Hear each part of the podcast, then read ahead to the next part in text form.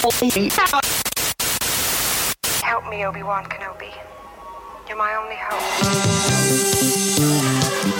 Bienvenidos a la cueva del guapa. Aquí solo se habla de Star Wars. The Force is what gives the Jedi his power. It's an energy field created by all living things. It surrounds us, penetrates us, it binds the galaxy together. It's a trap! We would be honored if you would join us.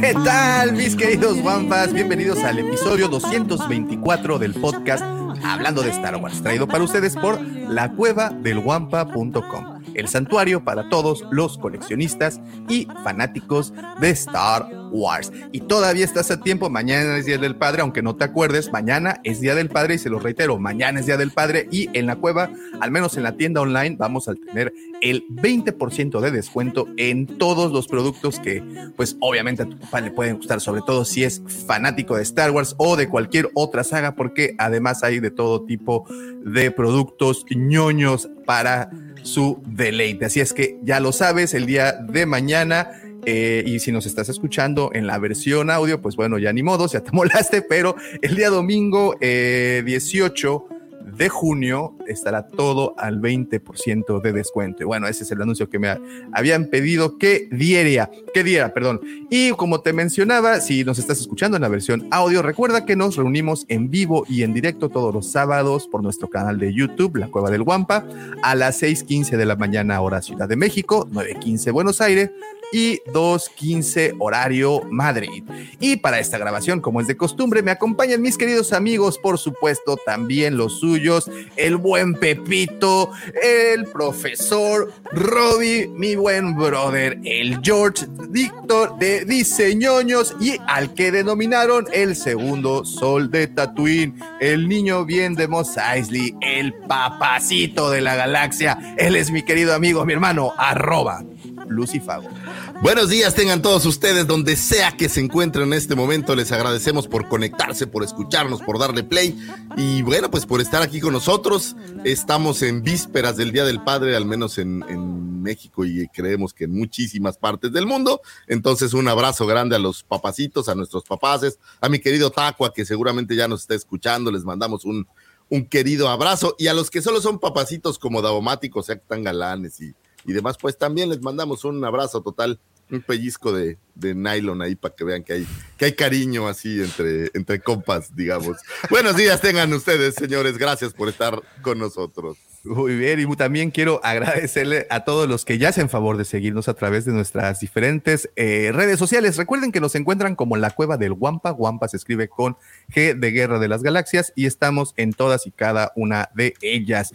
También los invito a unirse a nuestros dos grupos para continuar con esta y otras conversaciones. Uno de ellos es Legión Guampa, nuestro grupo de WhatsApp, y para poderse unir a él, lo único que tienen que hacer es enviarnos un mensaje directo por cualquiera de las redes y con gusto les compartiremos el enlace que los llevará hasta ese grupo, en donde las 24 horas del día, los 7 días de la semana, los 365 días del año, se están platicando pues asuntos importantes y de suma, suma...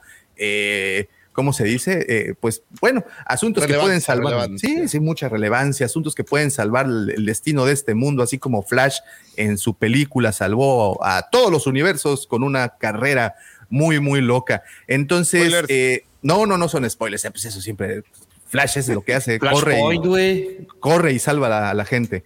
Y bueno, eh, como te digo, este grupo de WhatsApp, eh, las 24 horas del día, se están platicando cualquier tipo de ese tema, si te gusta la ciencia ficción, el horror o la fantasía, el coleccionismo o cualquier tema geek, ese es el grupo en donde debes de estar. Te repito, si quieres unirte, lo único que debes de hacer es mandarnos un mensajito eh, a nuestras redes, a cualquiera de, de ellas, y te compartiremos el link que te llevará hasta él.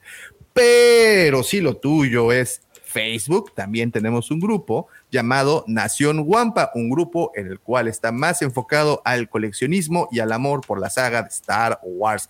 Para unirte, lo único que debes de hacer es buscar en Facebook. El grupo Nación Guampa, contestar un par de preguntas, nada más verificando que no seas un bot hater y listo, ya estás dentro de él y pues obviamente muy, muy divertido todo lo que pasa por allá. Y qué tristeza lo que platicábamos antes de iniciar el directo, efectivamente lo confirmo, el Día del Padre es el día menos festejado de todas las festividades que nos toca, al menos aquí en México. Es el, la festividad que menos se festeja. Pero eh, sí se festeja, nomás que no es tan efusivo como como otras festividades, ¿no? O sea, no es como, no se como el Día del Perro. No, al Chile. el Día del Perro está más. Al Chile sí está más. Sí, ese todos los días se los festejo. Felicidades, por cierto. No, pero no, o sea, sí se festeja, pero no es, no es tan.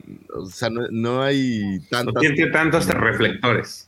Esa, ay, qué bonito lo dijiste. No hay tantos reflectores a veces como otras festividades. No quiero decir cuáles porque a lo mejor van a empezar a decir, ah, es un hater, ¿no? Pero sí hay otras El día del perro. Está documentado, mi querido Lucy. Pero ¿sabes qué? Tenemos May the Fourth. Entonces ya, yo con eso estoy contento. A ver, a ver. Como decía Franco Escamilla, es como tu boda, pero más chingón, güey. No, yo sí creo que deben de ponerle. Mira, eh, eh, es, es es por dualidad, caray. Si hay un lado, debe de haber el otro. Si se le festeja el Día de la Madre con la solemnidad que se le hace, pues ¿por qué no el Día del Padre?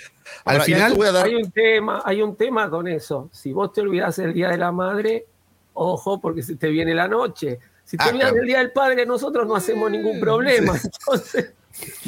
Exacto, profesor. Exacta. Yo, pero yo creo que ese es el grave problema, profesor, porque deberíamos de hacerlo. Nos debería de dar nuestros cinco minutos de, de ese revoltijo hormonal para dejarles ir el Pompeya encima. Davo, ¿de qué hablas? Pues sí. no hay hombre que haya sobrevivido a eso. Yo tengo un secreto. ¿Cómo se ve que está soltero el Davo? Sí, va. Yo tengo un secreto para que eviten ese problema, Davomático. Fíjate, en mi propia experiencia, lo que debes de hacer es solo ten más hijos. Entonces, a alguno se va a acordar. Yo aquí tengo. Pésimo consejo, Tocayo. No, no, no, Yo con dos ya estuve. no, no, aquí ha funcionado muy bien. No, oye, yo voy a, yo voy a, sí, es poco festejado, pero yo debo de rectificar y aquí mi, todo mi kindergarten siempre le echan muchas ganas al Día del Padre. Eso sí lo voy a decir. Y, y, que quede claro que cuando es el día. Y a mi vieja. Cuando es el día, y, como en tu caso y como el caso de los que estamos aquí presentes, afortunadamente tenemos personas que nos quieren alrededor, nos lo festejan, está muy bien. Pero vamos a ser honestos, a ver, Davomáticos, se están quejando, pero ¿cuántos de ustedes querían un festival en donde fueran a ver bailar a los niños? Díganme la ah, verdad. pues, obviamente nadie. Ah, entonces no se estén quejando, ¿no? Bueno, el chiste es quejarte tú mejor que nadie, deberías de saber eso. Oye, yo me preocupé porque cuando todos se están quejando quiere decir que algo está mal. Te sentiste dejado fuera. Dice eh, eh, el doctor Alfredito, un abrazo, Doc. Tal vez el Día del Padre no tiene tantos reflectores ni regalos, pero se celebra más tranquilo y sincero, sin presiones. Y sincero presiones. Sí, es cierto. Ese se la y aparte viene alivianado, ¿no? Aparte el, Día del Padre es más alivianado. Carnita asada, tus cheluquis. Exactamente, te, mandan, te dan chelas en vez de darte, no sé, algo que nunca vas a usar, ¿me explico? O sea, te dan una playera, yo me compro mi regalo, yo me acabo de comprar un cuatro pack de tortugas ninja, mira, aquí está el regalo, ojalá llegue a tiempo, y tan contento, yo no, necesito. Y se lo das a tu hijo para que él te lo entregue, no, mira, mi hijo, dame esto. Exactamente, exactamente. Mira lo que, lo que dice Joao. Dice, dice Joao, ¿cómo estás? Un saludote, Joao. Hasta en el colegio las mamás salen con globos y regalos y el papá sale con su corbata hecha de cartulina. Confirmo, confirmo. no, han visto el, video donde está un papá y que llama a la, a la, escuela que... Aquí está la prueba, confirmo. Oye, ¿no han visto el video donde el papá llama a la maestra? Sí, bueno, este, profesora, sí, dígame, ¿quién es? No, que habla fulano de tal, el papá de Perenganito. ¿Qué se le ofrece? Eh, no, es que hablo porque en el Día del Alma de la Madre me hablaron desde dos semanas antes para pedirme dinero para que el, este, el niño eh, le, hiciera algo a la mamá. Este, y ahorita pues ya estamos a escasos días y no me han pedido dinero. Ah, no, es que no va a haber festejos porque se atravesaron los exámenes finales, entonces hay prioridades. Entonces ahí, ahí a la próxima le dice. Y el papá que, ah, bueno.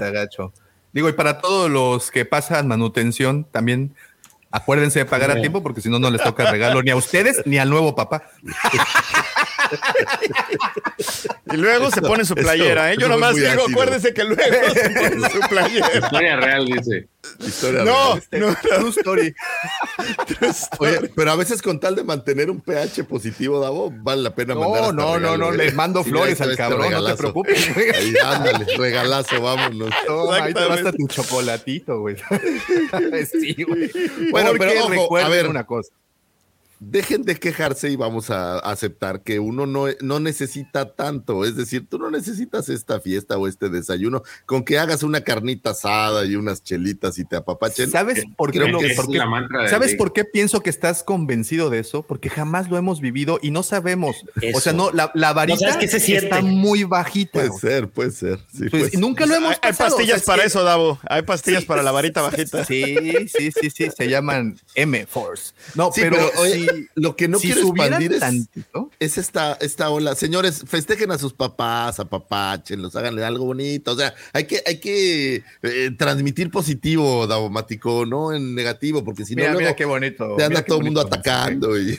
Mira qué bonito mensaje del doctor Alfredito. Mi mejor regalo del Día del Padre es poder disfrutar el podcast de hoy desde el principio, como en los viejos tiempos pandémicos. Fíjate Exacto. Yo creo que ese es un regalo muy bueno. El Día del Padre en teoría te deben dejar en paz, ¿no? Hijo.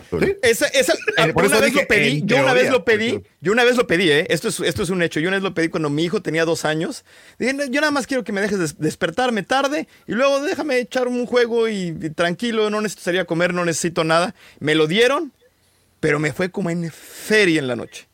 Este, o sea, es el híjole. y, me imagino que, y me imagino que no de la buena feria. No, no, no, no, no, hubo regalo del Día del Padre de los otros. Híjole. Este, pero mira, por ejemplo, yo en alguna ocasión, y esto lo va a recordar el señor Lucifagor, hace ya un tiempo, me preguntaron, ¿qué quieres de regalo de cumpleaños? Y lo que pedí, de verdad, fue irme a tomar un café con el señor Lucifagor y jugar FIFA durante toda la mañana. Eso es lo único que quería realmente. Ah, y, eh, dijeron, no. Obvio, no. pues sí me, sí me dejaron, pero como a las dos horas ya estaban haciendo la señal del reloj y ya se las Ahora, a ver, yo les voy a tirar un reto, señores, de regreso. Ok, estamos aquí quejándonos un poco. ¿Qué hicieron ustedes por sus papás este Día del Padre o qué van a hacer por sus papás este Día del Padre? O sea, eh, tomando en cuenta esto que estamos diciendo, Claro. ¿Cómo van a festejar a bueno, pues papás? Es que para empezar es, está fácil como decir, ay, quejarse de Es como un gremio, fíjate es como un gremio diciendo, Fíjate quién le está diciendo. Está fácil quejarse de todo y ser súper tóxico, qué fácil, ¿no? Pero ¿cómo lo vas a remediar? Esa es la pregunta. Exacto. Mejor propon y no te quejes, ¿no? Exacto. Pero mira, yo, yo, yo, a tu papá una carnita asada o qué le hiciste. ¿A por qué no le hacen un una este una corbata canción y la bailan y algo así. Una corbata de cartulina sí o algo así coqueto. Este, no mira somos como un gremio no somos como esta especie de sociedad secreta en donde sabemos los detalles que le gustan y se le ofrecen. Yo sé que a mi papá le encantan los tacos de carnita de los tacos de canasta de chicharrón prensado y regularmente no se los dejan comer. Entonces sería toma tus taquitos papá. Yo te los te los entrego aquí en, en, tu casa, te los llevo, ¿no? Por ejemplo, digo, afortunadamente eh, todos, bueno, tenemos a nuestros papás presentes y se puede y háganlo, por favor, aunque ya tengan la edad que tengan, hay que seguirlos festejando porque definitivamente, digo, ya llegaremos en su momento a, a eso, definitivamente son un pilar en la vida y en la educación de todos nosotros y, pues nada, este es un pequeño homenaje que les hacemos a todos los papás de la galaxia. Y hoy justamente vamos a estar platicando de todo eso y obviamente de Star Wars, que es nuestro mero, mero mole. Y precisamente para eso, el día de hoy déjenme, por favor, dejarles aquí en este lugar al papacito número uno de la galaxia, aquel señor que les va a dar esos datos tan necesarios para enfrentar, así como su papá, así como si fuera el patriarca galáctico, vamos a decirle, es el patriarca galáctico el señor. Tantos creen eso, Daumático. Hay tantos que dicen, este es seguro. Hay que Vea ahí a, a lo, a lo familiar. Vea a lo familiar y vas a ver cuántos expedientes hay. Muy bien, los, los, este, le doy paso a esa bonita sección llamada Las Astroefemérides con mi querido amigo, mi hermano, arroba Lucifago. Muchas gracias, joven daumático. Aquí vamos a hablarles de algunos temas que subieron su tiempo, su momento de un 18 a un 26 de junio. El año sigue corriendo como gallina renga, gallina sin cabeza, y vamos avanzando muy bien. Antes de arrancarme con estas astroefemérides, quiero mandar un hermoso y grande saludo a mi señora esposa. Esposa mía, te amo, le mando un beso. Ayer cumplimos cinco años de casados. Sí, yo sé que me volví a casar y todo, pero digamos, la primera ronda, ayer cumplimos cinco años. Y curiosamente, hablando del Día del Padre, hicimos una cena linda con mis hijos y fue, fue bastante lindo. Le mando un beso grandote a mi vieja hermosa que me hizo una, una sorpresa y miren, por esto estoy todo quemado, gracias a que me llevó a pasear ahí de solitos. No les puedo contar qué porque son cosas de adultos, pero, pero la pasamos muy bien, esposa. Te amo con todo mi ser. Un beso grande. Y vámonos, señores, con las astroefemérides. Un 18 de junio de este año, porque cambia todos los años, como lo hemos platicado antes. Eh, es el tercer domingo de junio. Cuando se celebra, se celebra el Día del Padre, señores. El Día del Padre es una celebración en homenaje dedicada a los padres. En general, la tradición católica europea la conmemora el 19 de marzo, el Día de San eh, José. Pero eh, varios países europeos como Francia o Reino Unido y la mayoría de los países iberoamericanos adoptaron la fecha estadounidense, por la que actualmente se festeja el tercer domingo de junio tomando como ejemplo el nombre, eh, el hombre y vida de San José. Dejan para el 18 de marzo la celebración del Día del Hombre como tal y adoptan el Día del Padre para el tercer domingo de junio. Eh, esta fecha fue impulsada por eh, Sonora Smart, que Sonora Smart es una persona, no crean que es una marca. No es un restaurante en donde te... Una cadena, una cadena de, de supermercados. Exacto, qué fuerte, ¿no? Pero no, es una chica que se inspiró en su padre Henry Jackson Smart, quien se encargó de criarla eh, a ella y a cinco hermanos, eh, digamos, en soledad, era padre soltero. Eh, quien era un granjero que sirvió como sargento en la guerra civil. Al principio su propuesta fue rechazada, pero luego adquirió fuerza entre las personas que apoyaban su iniciativa. la precursora de la festividad propuso la celebración fuera el 5 de junio en honor al cumpleaños de su papá, pero la alianza ministerial de Spokane en Washington eligió el tercer domingo de ese mes. Así que el primer Día del Padre se festejó el 19 de junio de 1910, eh, ya con el formato, digamos, actual, en donde, oye, el formato actual donde hacemos fiesta y les hacemos comidas y todas los En donde tampoco te pelan. Eh, bueno, señores, pero, pero está bueno, está bueno recordaros, porque hay que aceptar una cosa. Y digo, al menos eh, lo normal en la gente de nuestra edad es que haya sido nuestro Señor Padre quien de alguna u otra manera nos acercó a la saga de Star Wars. Eso creo que, creo que tiene cierto valor. Entonces hay que agradecerle a nuestros queridos padres que nos hayan impulsado hacia allá. En mi caso, mi señor padre, eh, que me compraba juguetes de Star Wars y demás, es a quien yo le agradezco haberme acercado a esta saga. Y es gracias a quien este programa eh, pues tiene todo mi gusto y mi placer de hablar de Star Wars. Entonces yo creo que hay que festejar a los papás, independientemente de lo que sea, creo que hay que festejarlos todo el tiempo. Lo mismo que se dice a veces de las mamás, ¿no? No nada más un día al año, sino apapachen a sus papás todos los días del año, pero bueno, aprovechando el Día del Padre, mañana domingo, bueno, si están escuchándonos, habrá sido un día antes, tendrán que ir al pasado. Si, oye, si no se acordaron y apenas están oyendo el podcast, échenle una llamada o algo, no frieguen, ¿no? Pero bueno, ojalá que, no sea el caso. Lo que dices es que la, que la precursora es una mujer, ¿no? Sí, bueno, sí. Pero bueno, es una mujer que en agradecimiento a su padre, eh, yo no tenía tan claro esto, pero en Estados Unidos casi casi tú puedes llegar, hay como una especie de agencia en donde tú sometes el día, el día de la chicoria y pues básicamente si te lo aprueba un comité se genera el día de eso que tú quieres, ¿no? Entonces por eso en Estados Unidos hay tantos días de tantas cosas. Eh, no por quitarle valor al Día del Padre, pero sin duda alguna es, es como las estrellas de, de, Hollywood, que ahí puedes dar una lana y que te pongan tu estrella. Eh, y bueno, señores, el tema en Star Wars, hay muchos papás, hay muchos hijos y obviamente hay la pareja padre-hijo más interesante de toda la saga, es a quienes estamos viendo en este momento, al señor Vader y al señor Luke Skywalker, que creo que más adelante hablaremos un poco más a detalle al respecto. Pero lo único que quiero dejarles aquí es échenle un, un grito a su papá, mándenle un beso, mándenle un abrazo. Los papás son esa fuerza eh, que a veces no, como no somos tan expresivos, creo yo, a veces no se le escucha tanto o no se le da el mismo, la misma atención, lo que platicábamos. Sin embargo, el papá es quien nos protege, quien nos cuida, quien nos enseña muchísimas cosas y hay que estar muy agradecidos los que tenemos la oportunidad de tenerlos, pues de que están con nosotros. Entonces, señores, mándenle un beso y un abrazo a sus señores padres. Eh, hagan algo lindo por ellos, apapáchenlos, invítenles una cervecita, una carnita asada o algo. Yo aprovecho aquí para a mi querido Taco a mandarle un beso grande y a todos los papás que estén por ahí, les mandamos un abrazo tototote y que se la pasen súper bien alrededor uno, de sus uno, chiquillos. uno en especial que quiero mandar es al buen Juanito, que nos mandó un mensaje bastante interesante diciendo que si nos aparecía en nuestras estadísticas que teníamos una reproducción en, en Austria, eh, pues era él que estaba escuchándonos porque que no encontraba nada que entendiera en la televisión, entonces se puso a ver hablando de Star Wars en YouTube y pues nos mandaba un fuerte eh, abrazo desde allá. Saludos Juanito, muchísimas gracias. Un abrazo. Oye, como y también, siempre.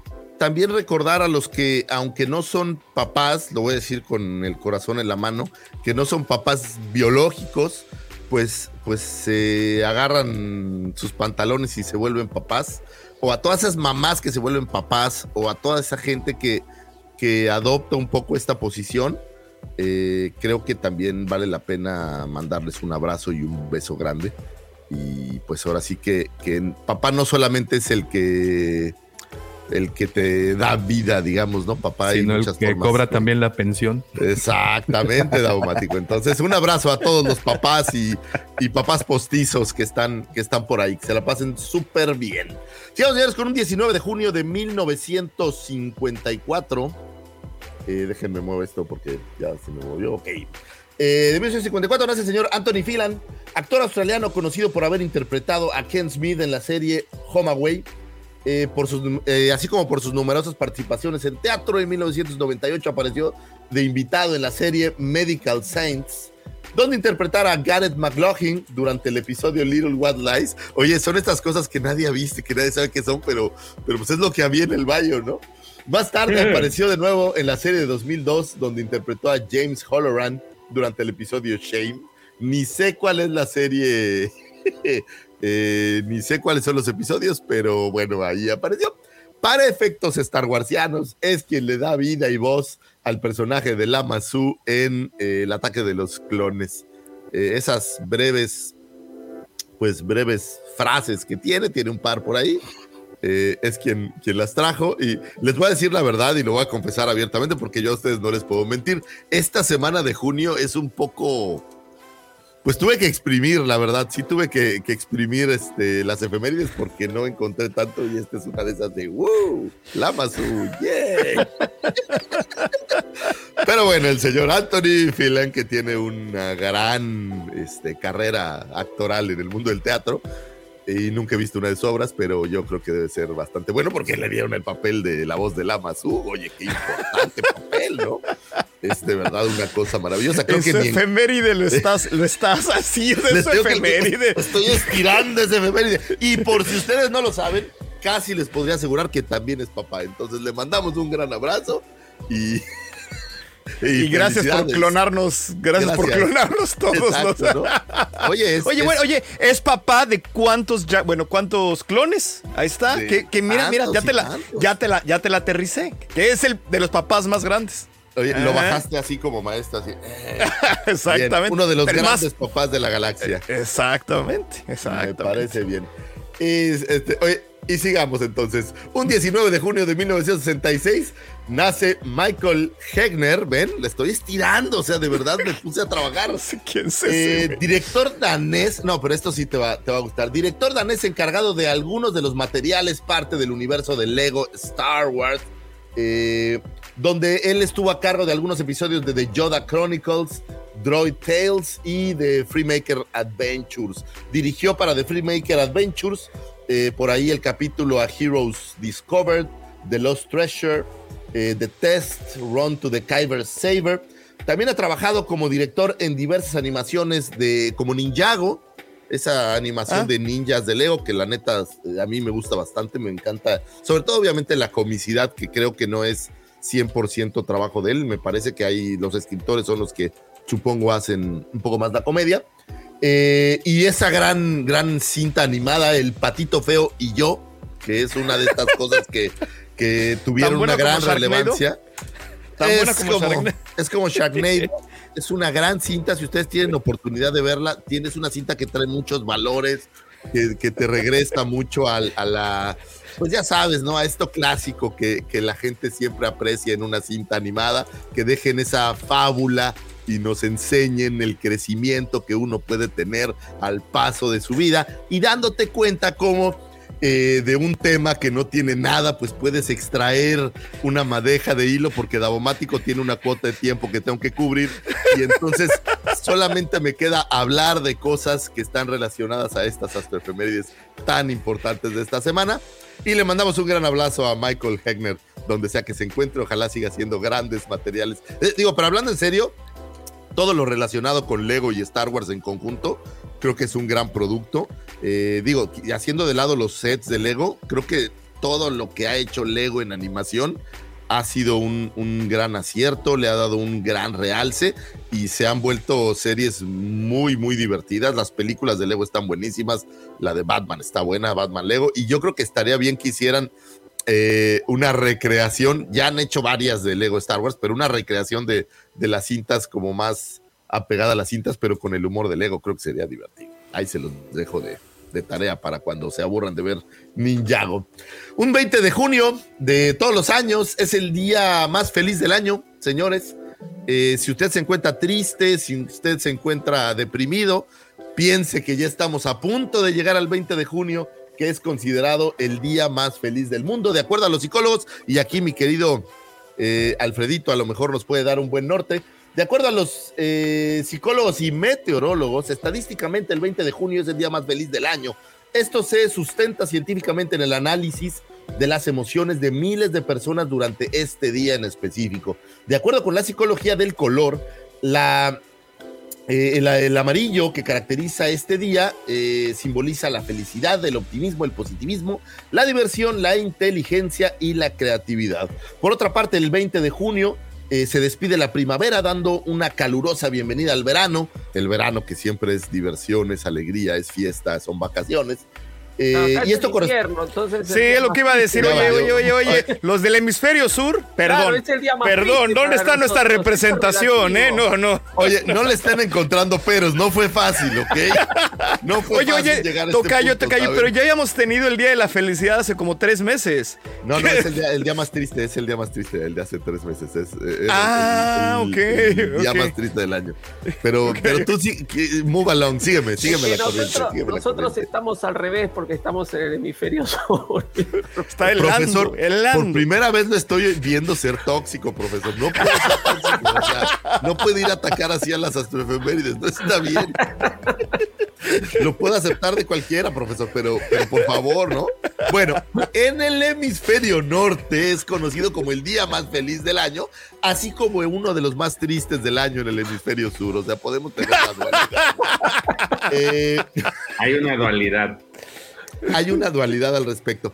Pero, pero, lo que sí vale la pena, aprovechen este día para, para ser felices. Digo, este es un, aunque sea el día triste ahí en el hemisferio sur, pues aprovechenlo para hacer algo lindo por alguien más y, y tratar de dar una sonrisa a la gente. Oye, Davo, eso es como un logo de Amazon, ¿no?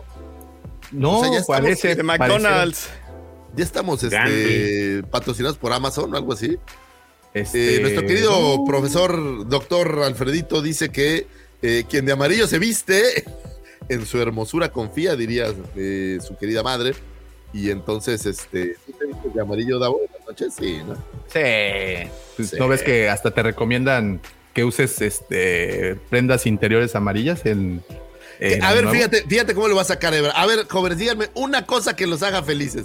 Y debe de haber alguna, Tocayo, no me ganas Claro, no, no, no, no, nada más. Me, me voy a acordar de la que dije hace tres meses porque fue lo mismo que.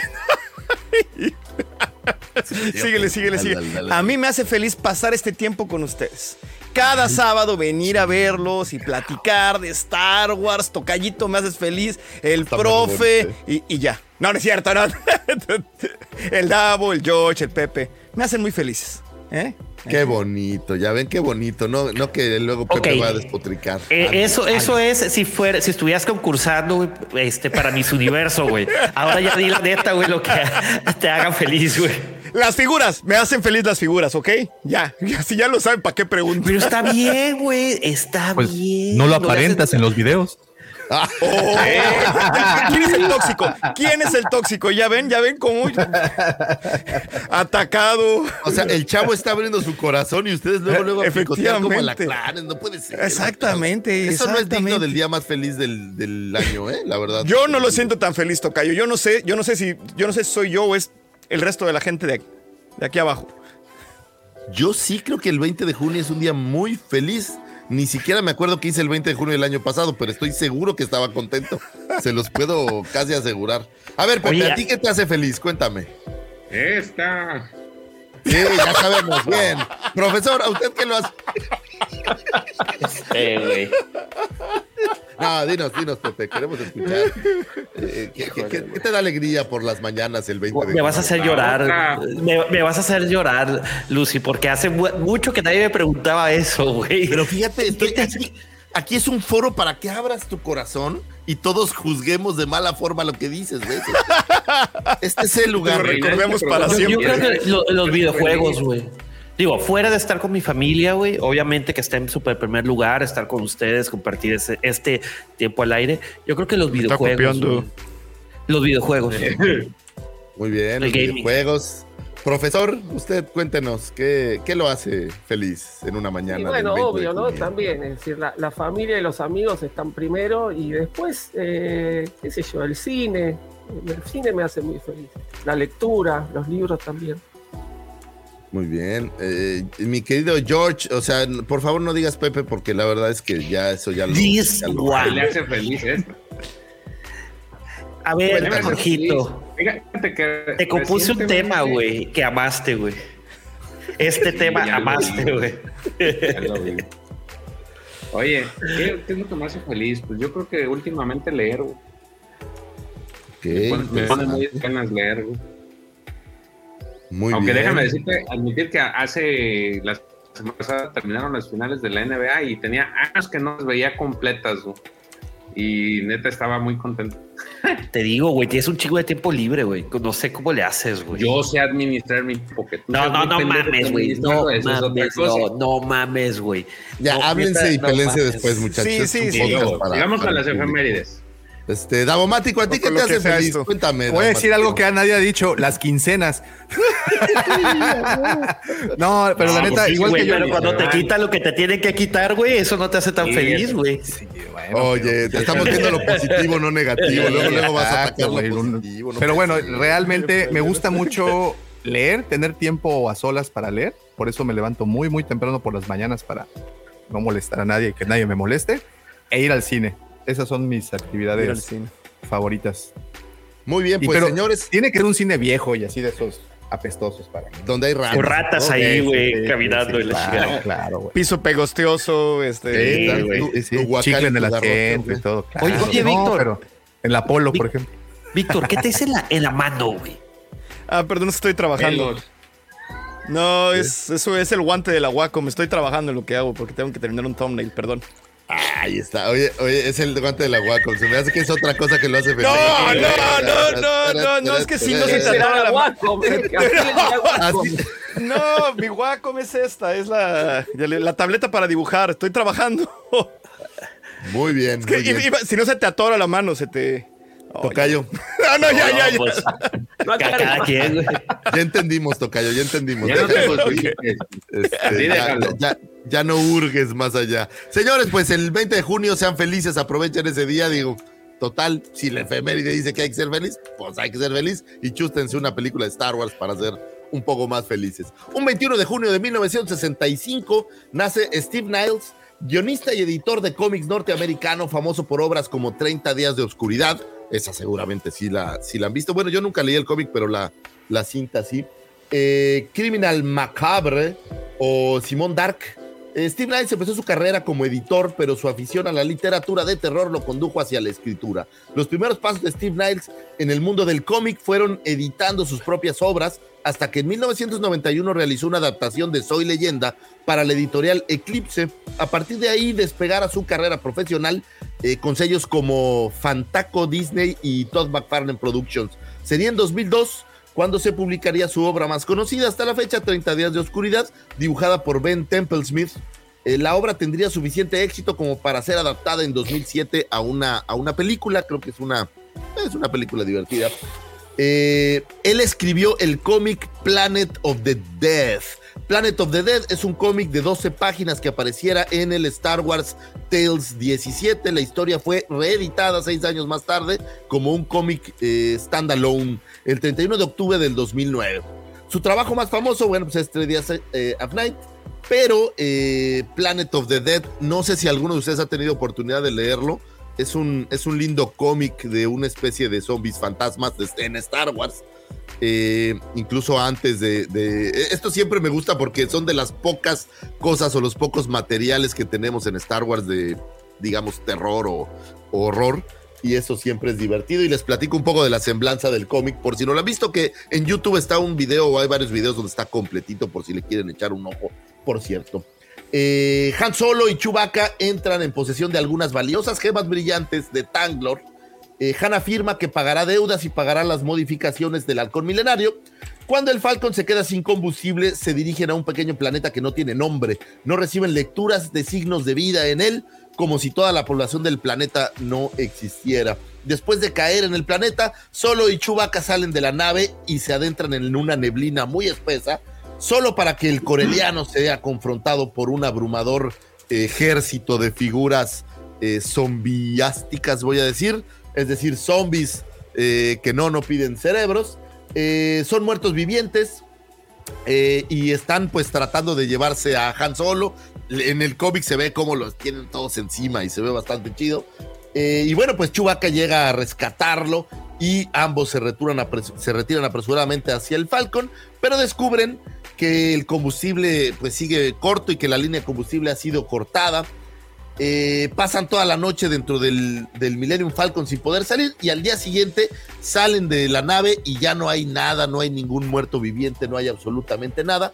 Y eh, les aparece una mujer con su hijo que son de los pocos habitantes del planeta que existen, quien le explica que una gran arca interplanetaria eh, pues fue estrellada en ese planeta y todos los tripulantes que venían en esa arca han muerto y no pueden encontrar paz.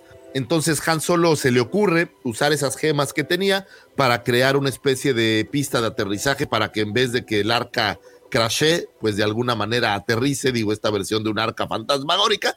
Así lo hacen, el arca aterriza y finalmente encuentran descanso estos zombies fantasmas o como sea que se les llame. Y pues digamos que es una mini aventura de Chewbacca y Han Solo.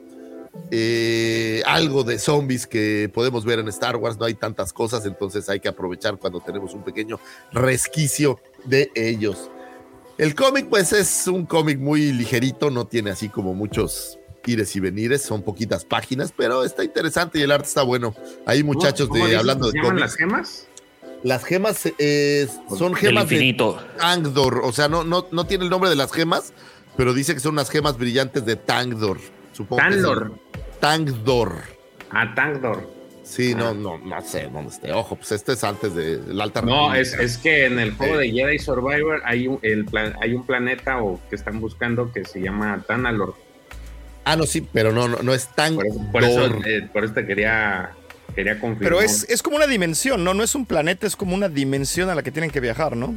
No, pero las gemas las encuentran en otro lugar. O sea, ellos ya traen estas gemas, pero se quedan sin gas. Y entonces llegan a este planeta que no está en los charts, ya sabes, ¿no? No está en los charts, no está en ningún lado. Es un cómic que no es parte del canon, o sea, no tiene absolutamente nada que ver con el canon. Eh, pero pues aquí armamos nuestro propio canon, entonces me gustaría pensar que es una aventurilla de, Chewbacca y el señor Han Solo. Está interesante, digo, como para tenerlo ahí en el, en el acervo. Y entonces esto nos conecta con 30 días de noche, que es donde vemos eh, vampiros en el polo, no recuerdo si es norte o sur, pero bueno, en algún En Alaska, ¿no? En Alaska, en Alaska, tienes razón. Y creo que es, eh, me gusta bastante ese, esa película. El cómic, pues lo voy a buscar porque creo que debe de estar eh, divertido y entretenido. Fíjense, este, este arte de estirar las efemérides, me estoy volviendo un verdadero experto. Eh, a ver si los señores de Hablando de cómics, pues un día pueden buscar este cómic y nos lo pueden pasar para tener, digamos, la visión completa y tener algo de terror por ahí. Sigamos, señores, con un 22 de junio de 1936 nace John Corty director de cine y animador estadounidense, mejor conocido por la película eh, de televisión The Autobiography of Miss Jane Pittman y el documental Who Are the Devils y la cinta y donde sacaron 19 niños, así como la película animada eh, Twice Upon a Time, eh, que ha ganado un premio de la Academia por el mejor documental por Are the Devils. Es un gran director. No he visto. ¿Alguien ha visto jugar de D-Bolts? Porque entiendo que sí es como algo medianamente popular, si no habrá que buscarla. Si bien la mayor parte de su trabajo ha sido para la televisión, en realidad comenzó en el cine eh, antes de pasar a la pantalla chica. En 1964 se mudó a Stinson Beach y ahí hizo tres largometrajes en cuatro años. Eran proyectos exitosos y de bajo presupuesto de Crazy Quit, eh, River Run y Funny Man. No tengo idea qué películas sean esas. Eh, y su género era. Se convirtieron y crearon una especie de género eh, junto con lo que estaba haciendo en aquel entonces Francis Ford Coppola, que le llamaban el nuevo Hollywood por alguna razón. Corti tuvo la delicadeza de rentar un espacio en Ciotrop Studios, cosa interesante y una conexión curiosa. cuando existió Ciotrop Studios, que como saben fue esta empresa que fundó originalmente Lucas con Coppola, eh, les rentó un espacio y bueno, pues no tiene mayor trascendencia después se mudó. Ahora, ustedes me van a decir, ¿por qué nos estás contando toda la historia de John Corti si no tenemos ni idea qué rayos es y qué hizo, no? Y bueno, pues él estuvo encargado de la dirección de la cinta para televisión Caravana del Valor, Aventura de los Ewoks, eh, transmitida por la e, eh, ABC un 25 de noviembre de 1984. George Lucas había permitido que el universo de Star Wars se produjera para la televisión, ya que en 1978 hicieron esa obra, esa obra magistral, esa obra que nos ha dejado tanto a tantos, conocida como el Holiday Special de Star Wars, que es una de estas obras maravillosas, y bueno, pues que resultó en toda una vergüenza para Lucas. Eh, posteriormente, Lucas asumió un mayor control sobre los proyectos televisivos, pues planeaban hacer una, pues como una especie de clip de 30 minutos eh, que trataba específicamente de los Ewoks. Eh, contrató a Thomas G. Smith para producir la cinta, bueno, el, el corto voy a decir. y bueno, pues él a su vez fue a buscar quién le ayudara a generarlo, pero no había ninguna televisora que estuviera muy interesada en un corto de 30 minutos. Entonces fue que contrataron a John Corti y se les ocurrió hacer una cinta. Eh, la ABC fue la única que digamos que de alguna manera se interesó un poco en, en una cinta para televisión y fue ahí que emanó ese productazo conocido como Caravana del Valor, la aventura de los Ewoks y que posteriormente viera su secuela en Battle for Endor, que son un par de joyas.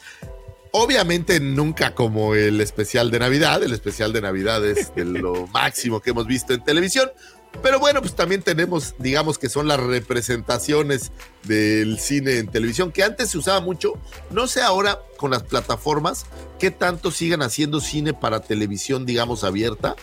Eh, digo, no sé si, supongo que debe de haber algunas cadenas, pero no sé si la ABC o, o estas cadenas todavía hagan cine para transmitir ahí o simplemente pasen refritos, ¿no? Creo que eh, las plataformas le ha pegado a ese mercado, no lo sé.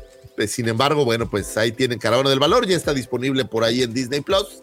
Si ustedes no han tenido la oportunidad de pasar un buen momento, el Día del Padre es perfecto como para poder ver Caravana del Valor con sus hijos y que a los 15 minutos te pregunten, ¿por qué estamos viendo esta, papá?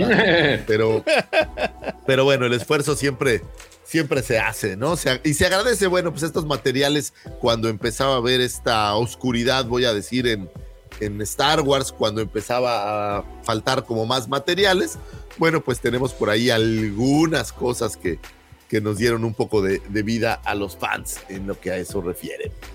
Un 23 de junio de 1974 nace Joel Edgerton, actor, director y guionista estadounidense conocido por haber participado en la serie de televisión The Secret Life of Us.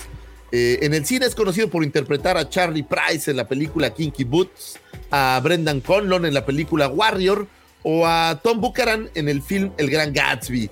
Eh, por ahí también aparece en Éxodo eh, como Ramsés II. En 2002 apareció en Star Wars el episodio 2, El ataque de los clones, donde interpretó a un joven Owen Lars, eh, el hermano de Anakin, eh, el, el Tío Ben. hermanastro Digo, de Anakin tío. Skywalker y tutor y tío de Luke Skywalker. En 2005 volvió a interpretar a Owen, esta vez en el episodio 3, La revancha de los Sith, y recientemente lo pudimos ver regresar eh, para eh, aparecer dando el mismo papel en, la serie Obi-Wan Kenobi, que creo que de todos los Owen Lars que vimos, pues el más divertido es el de Obi-Wan Kenobi.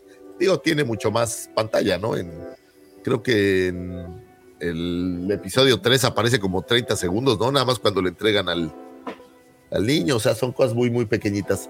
Sin embargo, bueno, pues alguna película que les guste de Joel Edgerton, muchachos. La de Warrior, güey.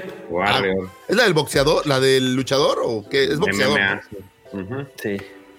Ah, pues La de Gran Gatsby, está bonita. yo la vi, no me acuerdo. No me acuerdo de qué sale en Gran Gatsby. Es el. Es, Es el, es el el- patán, el ¿no? espo- el esposo de la de la chica que De- anda de, de la mujer. con- de- que tiene dos ojos y, y una nariz así. Ah, la chica que anda con detrás de, vi- de vive en una casa, vive en una casa. Tiene un carro. Oh, wow. Lo, Tiene lo un recuerdo carro muy y lo maneja a seguido. Oh, wow. Lo recuerdo muy bien ahora sí, en este momento. Porque sí me acuerdo haber Él- visto al que tenía dos ojos en Él, la él película. también sale en una película eh, con Will Smith, ¿no? La de Sí, Bright. es un duende. Ajá. Un duende, un. Un Ah, nada, él es- güey. Una eh, Ah, él es el, el- es un orco, ¿no? Sí, ándale. Sí, Sí. sí, Ah, ¿es él, la de Bright? ¿Él es? No Sí. sabía que era él. Ah, nunca la vi. Esa era la de Netflix, ¿no? Fue producción Sí. de Netflix Sí. directo. Eh, es está buena. interesante, Está interesante. La, la propuesta está chida. Mira. A Sí, mí la idea me, está- me está sorprendió más gratamente de lo que esperaba la película, la verdad. Bueno, pero es, es, eh, está- más o menos buena, ¿no? Creo- tengo la impresión, a lo mejor soy yo, que fue la primer película de un actor así como mega, mega, mega de renombre que, hizo- que salió en Netflix, porque ahora ya hay, ya hay varias, ¿no? Pero como fue de las primeras, Fue de las primeras. ¿no? Bueno, no como película, pero este Kevin Spacey fue un. Cuando salió en, en House of Cards fue. eh, Ah, rompió también muchísimo. fue como, como que Fue- regresa. Sí, Pero, sí, pero esa de no fue de primeros. Netflix. Pero no era de Netflix. House of era- Cards era de Netflix. Era no, 100% era- sí, sí, era, no, Netflix. sí era Netflix. 100, chécalo. 100, 100% producida en Netflix. Fue un escándalo, bueno, un escandalazo, pero fue mucho, mucho hype porque fue la primera vez que se produjo algo de, de ese tamaño por Netflix. que no era en HBO. actor- Sí. Que no era en HBO y con un actor pues, de ese forje. Mira, el- el- la de House of Cards estaba buena. El problema es de que de repente, güey, sentía que, de- o sea, sales de tu día laboral y te ponías a ver House of Cards y decías, puta, güey, se extendió la junta, güey, no mames. güey". Siendo político y de totalmente cerdo, creo que sí, sí está, que estaba interesante. Oye, quiero pensar que no es exactamente así la realidad. Lo malo es que, hijo, creo que no estamos nada lejos de esas cosas que podemos ver en House of Cards. Anyway, si no han visto House of Cards, pues échenle un ojo, ya tiene bastante. Y si no recuerdan una sola película de Joel Edgerton, pues, pues busquen, creo que el Warrior está buena, creo que está... Sí, está muy buena la de Warrior. Está buena, esa puede ser una buena, una buena apuesta para recordarlo. O vean otra vez la serie de Obi-Wan. Y pues ahí lo van a ver en un papel. Porque si ven Ataque de los Clones, pues es muy poquitito lo que podrán, podrán ver, ver de él. Eh, fresco el verlo regresar a él y a la chava que hacía a la, a la esposa, Perú. ¿no? Al- al- en Perú. Fue Verú. a Perú. Perú, Perú. Sigamos con un 24 de junio de 1979. Nace el señor Víctor Hugo Ortegón Jiménez, diseñador gráfico, youtuber y podcaster mexicano, entusiasta del coleccionismo, experto en empaques y fanático irremediablemente de las tortugas ninja, con un carácter fuerte y aferrado sin pelos en la boca. Eh, quien ha sido fanático de la saga de Star Wars desde el momento que a sus cinco años, donde su madre lo llevaría al cine, Eh, y aunque él no entendió ni madres de la película, estas son confesiones del muchacho, eh, pues se quedó enamorado, se quedó tatuado en su cerebro, estas son las palabras textuales de, del chavo, se quedó tatuado en su cerebro todos los elementos visuales y auditivos de la cinta. Estoy seguro que a los cinco años no tenían ni idea que era visual y, y elementos, pero, pero bueno, me queda claro. Había luces, había luces brillantes. Había, los estrobos. Ah, no, no hay tantos estrobos, ¿no? pero bueno. Eh, se quedó enamorado de la saga de Star Wars. El coleccionismo llegó a su vida hasta el génesis del episodio 1, donde tuvo un eh, acceso a figuras de 3.75 de la amenaza fantasmas, las cuales fueron de sus favoritas y predilectas, y de ahí, digamos que comenzó ese, ese placer. Para 2008 deja los despachos mexicanos de diseño y se muda a la ciudad de Al Adelaide. ¿Cómo se, cómo se pronuncia, por favor? Adelaide, Adelaide, así. Okay, Adelaide. Adelaide, Australia, buscando forjar un nuevo futuro donde se establece y continúa su carrera como diseñador, en donde, de donde han emanado increíbles trabajos como el diseño de las latas azules de cerveza Corona, señores. Aquí Ese todavía fue en México. Ah. Tantas que sí, te has tomado, Pepe, y no sabes que cada vez que acaricias una lata azul es ya cambiaron el diseño, es el anterior. El, ya ah, lo cambiaron, desafortunadamente. Entonces, pero ol, antes. Olviden ese dato, digamos. bueno, las anteriores. Las anteriores, bien, las, las anteriores latas de eh, la cerveza. Eh, Oye, no, nomás de, me quiero, Lucifagor. Eh, a lo mejor estamos celebrando a alguien más porque el que sale ahí en pantalla es Víctor H. Otegón. Y aquí, ah, querido Víctor, es Ortegón, güey. Disculpen, al productor eran las 5 de la mañana cuando estaba haciendo. Y también a John Corby también le pusieron. Sí, pero, no quise decir nada, pero, pero, pero está oye, bien. Pero ¿por qué quemar a la gente? ¿Qué no era el día más feliz del.? Ah, no es hasta el 20. sí, no, todavía no llega. Todavía falta. No, pues es que Pepe está amargado y tenía que amargar a la banda. Sí, a huevo, güey. Somos del gremio, güey. Somos del gremio, güey. Eh, muy bien. Y luego el señor Vic. Ah, bueno, y ¿Qué más salió de.? Ah, de sus. Ya me. Discúlpenme, me, me trabé un poco. Eh, también es el creador del libro Víctor de Echidna. Echidna, quiero pensar que es un animal, es el nombre del Echidna, animal. Es un Echidna, sí, sí. Ok, Víctor, de Echidna. Eh, libro lanzado en 2020 como parte de una campaña de apoyo y agradecimiento a todos los australianos que en solidaridad apoyaron los lugares como la isla Canguro tras las, eh, los incendios devastadores que eh, asolaron a todo el país en ese momento. Eh, todas las ganancias de dicho libro se fueron para eh, ayudar a la causa. Para el 2020 eh, abriría la tienda de juguetes coleccionables B-Toys, la cual tuvo un, digamos, un desenlace, voy a decir, funesto, vamos a dejarlo ahí. Y posteriormente lanzaría en 2021 su canal de YouTube Diseñoños, un canal dedicado al diseño, empaques y coleccionismo. El canal sufriría cambios y daría vida a un segundo proyecto llamado Juguetetos. Entonces, eh, pues hay dos canales por ahí. Padre amoroso, esposo seguramente insoportable y quejoso de tiempo completo. este fue un, un, abrazo a tu, a tu señora esposa porque seguramente a veces sufre. En punto, eh, en punto. Y bueno, pues es el más reciente fichaje del de, eh, grupo de medios. Fíjate cómo lo digo, el, el más reciente fichaje. Manejando un nivel acá. Nivel ¡Qué bárbaro! Acá, no, yo me la acá, creo, o sea, yo estoy apantállame, del grupo de medios La Cueva del Guampa, donde se desarrolla como parte de la barra de comentaristas. Fíjate nomás, güey. Comentaristas. La barra de comentaristas. La barra de comedia. Hablando de Star Wars, eh, y quien hoy fuera conocido como el cocodrilo Dondi de Petatiux. Mi querido Tocayo, te mandamos un gran abrazo. Espero que te pases un buen cumpleaños y te apapachen y te festejen. Y, Oye, y, Tocayo, y muchas gracias. Que, todo eso. Qué bárbaro. Querido. Qué bárbaro, Tocayo. Este, no, muchas, muchas gracias. Se me está saliendo la lagrimita, en serio. Sin, llora, sin Yolanda, gracias. Mari Carmen. No, ya, ya. muchas gracias, muchas gracias por, por acordarse de, de su servidor. Muchas, muchas gracias. Faltó decir fanático en solitario de los Jedi grises. Oh, que, no, no soy en solitario, fíjate. Fíjate que no soy en solitario, ¿eh? ChatGPT también este es fan. Grupo. ChatGPT también es fan, ahí está. Y Pepe también, y todos, todos nos unimos, fíjate. Y no vamos a seguir siendo perseguidos. ¿eh? Ay, no pues, vamos a seguir siendo perseguidos. Ay, Dios mío. A ver, a ver, George, tú también crees que, que, que, Pepe está guapo y nadie te critica, güey. Entonces, creer en fantasía. Güey, yo estoy guapo, güey. Tiene algo, tiene pues algo. Pues es lo que te digo. Cree que está algo guapo, chiquito, pero, no pero lo tiene. Fantasear no, no, es, no es un pecado, o sea, todos podemos hacerlo, ok. Yo, por favor, no critiques. Y señores, cerremos estas astroefemérides con un 25 de junio de 1979. Nace Nathan Hamill.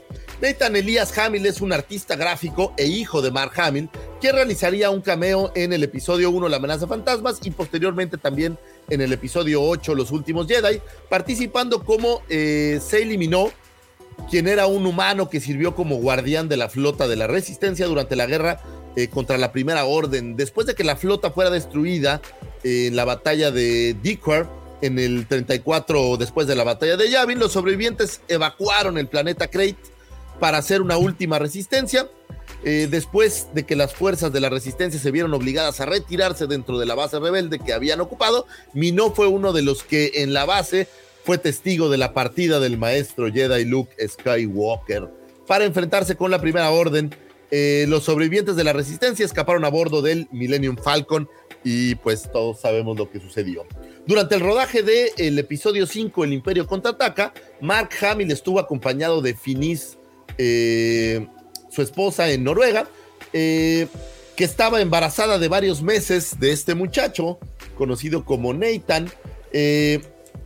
Y bueno, pues, eh, pues todo, hubo todo un tema ahí que tuvo que salirse a media grabación el señor eh, Mark Hamill para recibir a su pequeño hijo que nació un poco prematuro un lunes por la mañana y bueno, pues eh, haría como media hora de ir a visitar a su hijo y se regresaría a terminar las escenas de la ciudad de las nubes, esta escena en la que está colgando de un solo brazo en la antena la grabó, haz de cuenta, oye, como cinco minutos después de que nació su hijo, ah, ya nació todo bien, regrésate y acaba la película, ¿no? Ya saben de estas cosas divertidas que suceden.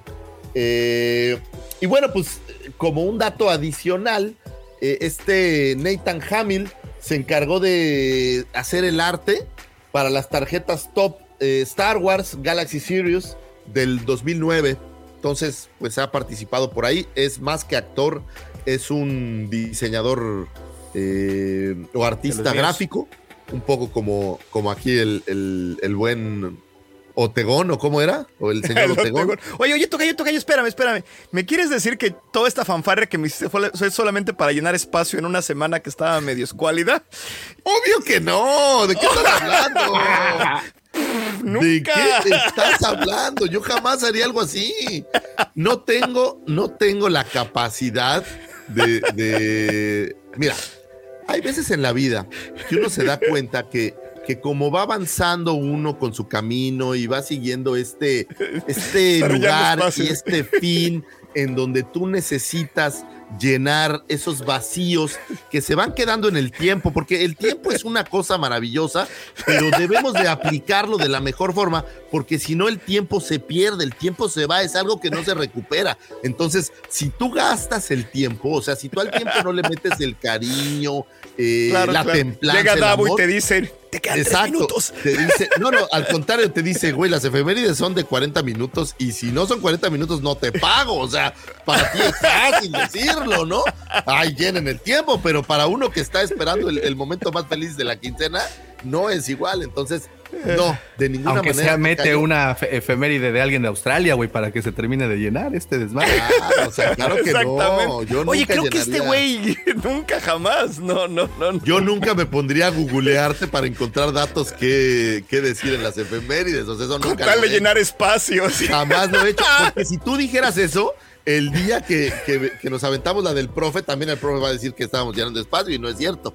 La realidad no, bueno, pero era, seguro. Era, leer tu efeméride o la parte de atrás de un shampoo, güey. Entonces. No, no, vos, tenés que, pensar esto, tenés que pensar esto. Esta de Nathan Hamill sí es para rellenar, pero la ah. otra fue muy sentida, muy sentida. Totalmente. Gracias, profesor. Gracias, profe. Gracias. Usted siempre, siempre, profe. Qué bárbaro.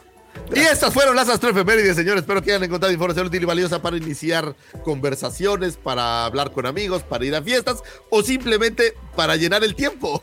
Para lo que necesiten, ahí están las astroefemérides, señores. Muchas gracias, Tocayo. Muchas, muchas gracias. Señor Lucifagor, por siempre ofrecernos esa luz al final del gran, gran, gran y oscuro túnel al que llamamos ignorancia. Muchísimas muchísimas gracias.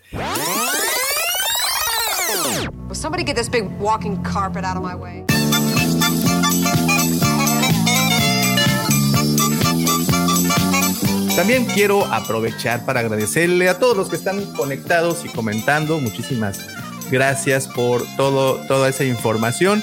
Y eh, mando un saludo al gato Fineas. Dice el gato Fineas, la felicidad y la alegría llega cada sábado por la mañana escuchando, hablando de Star Wars. Muchísimas gracias. Eh, el doctor Alfredito dice a Lucifago le hace feliz, bueno, esto con referencia al día más feliz del, del año le hace feliz no abrir sus cajas, a Vic que no haya playera cerca, a Pepe la carnita asada, al profe Robin no, no ver eh, eh, solo ni episodio 7, a George leer porque es chido y a Davo que sigan la escaleta. Tú sí te las sábanas, mi profe. Mi- no, Aquí se ve a alguien que, que se ha tomado el tiempo de ver nuestros programas y analizar todos nuestros problemas. Gracias, Alfredito. Abrazo grande. Eh, dice No, Lord bueno Adamaro. uno. No sé si lo de la playera es necesariamente bueno. Eh, pues Es que ya te analizó hasta el. Todos punto sabemos que lo que sí te hace feliz es que no te recuerden esa playera. Eso sí nos queda muy claro. Hoy traigo playera nueva, por cierto. Mira nomás. Mira nomás mi playera nueva, ¿eh? No, no es que venga uno a promocionar, pero. Pero Qué pronto. bonita. Dice Lord Adamargo, al Davo lo hace feliz Doña Carmen. Claro. No, no, no. No solo a mí. Al Davo y a muchos más. O Sí, sea, exacto, a todo un puerto. Hay muchos marineros muy contentos. Claro. Llegan, oye, llega Eh, un barco petrolero allá por Progreso y se lanzan todos directo a Cancún a las, a las Progreso. canoas. O sea, ¿cómo que? Sí, sí, sí, sí. Dice Este- nuestro buen hermano Jerry, qué felicidad cuando llega a la paquetería con un paquete con nuevas figuras. El Jerry sí sabe. Ese Jerry, ese Jerry sí le sabe. Ese Jerry sí es mi amigo. El doctor Alfredo, eres todo un maestro del arte de estirar, Lucifagor. ¿Qué pasó? ¿Qué pasó? ¿Qué pasó? ¿Qué pasó? Ya todos ya nos consta. O y sea, ¿qué pasó? Ya hasta dice, me. Mira, hasta se me paró un pezón. Ahí sonó este, perdón, Alma. Perdón. Perdón. Dice Alma Cristal Castillo, por favor manden un saludo a mi padre, muy padre y fan de ustedes, Joaquín Pineda. Un saludote para el señor Joaquín. Pineda. Muchísimas gracias por estar acompañándonos esta, esta mañanita. Eh, al- eh, dice Raúl Oceda, saludos eh, rocos desde Nicaragua, saludos hasta Nicaragua. Eh, dice ¿Qué Natalia. significa rocos? Disculpen mi, mi falta de Yo creo que quería decir rucos. rucos. Saludos, rucos. O sea, Ra- Raúl, cuéntanos, ¿por qué rucos? O sea, ves y ¿Por qué? ¿Quién burlas. sabe, por qué será, Tocayo? Natalia dice saludos desde Chile. Saludos. Otra del hemisferio sur. Ahí está. Sí, ¿Chile está en el hemisferio sur o todavía está, está de No, este lado? Chile Está para Entonces, paralelo, ¿Qué digamos. pasó? lo Nos falló la geometría. también. No, no, no, pero es- está- sí, pero o sea, está cerca. O sea, no sé si está para arriba o está para abajo de la línea ecuatorial, perdón. Creo que ya has ahí. vivido mucho tiempo fuera de. Sí, güey, Chile, ¿no? güey. No, no, Sí, no. sí. Chile está Vas a empezar a hablar como australiano. Chile está ¡Hoy! ¡Hoy, mate! ¡Hoy! Hoy, hoy, güey. ¡Ay, Jedi grises, mate! Bueno, dice Carlín.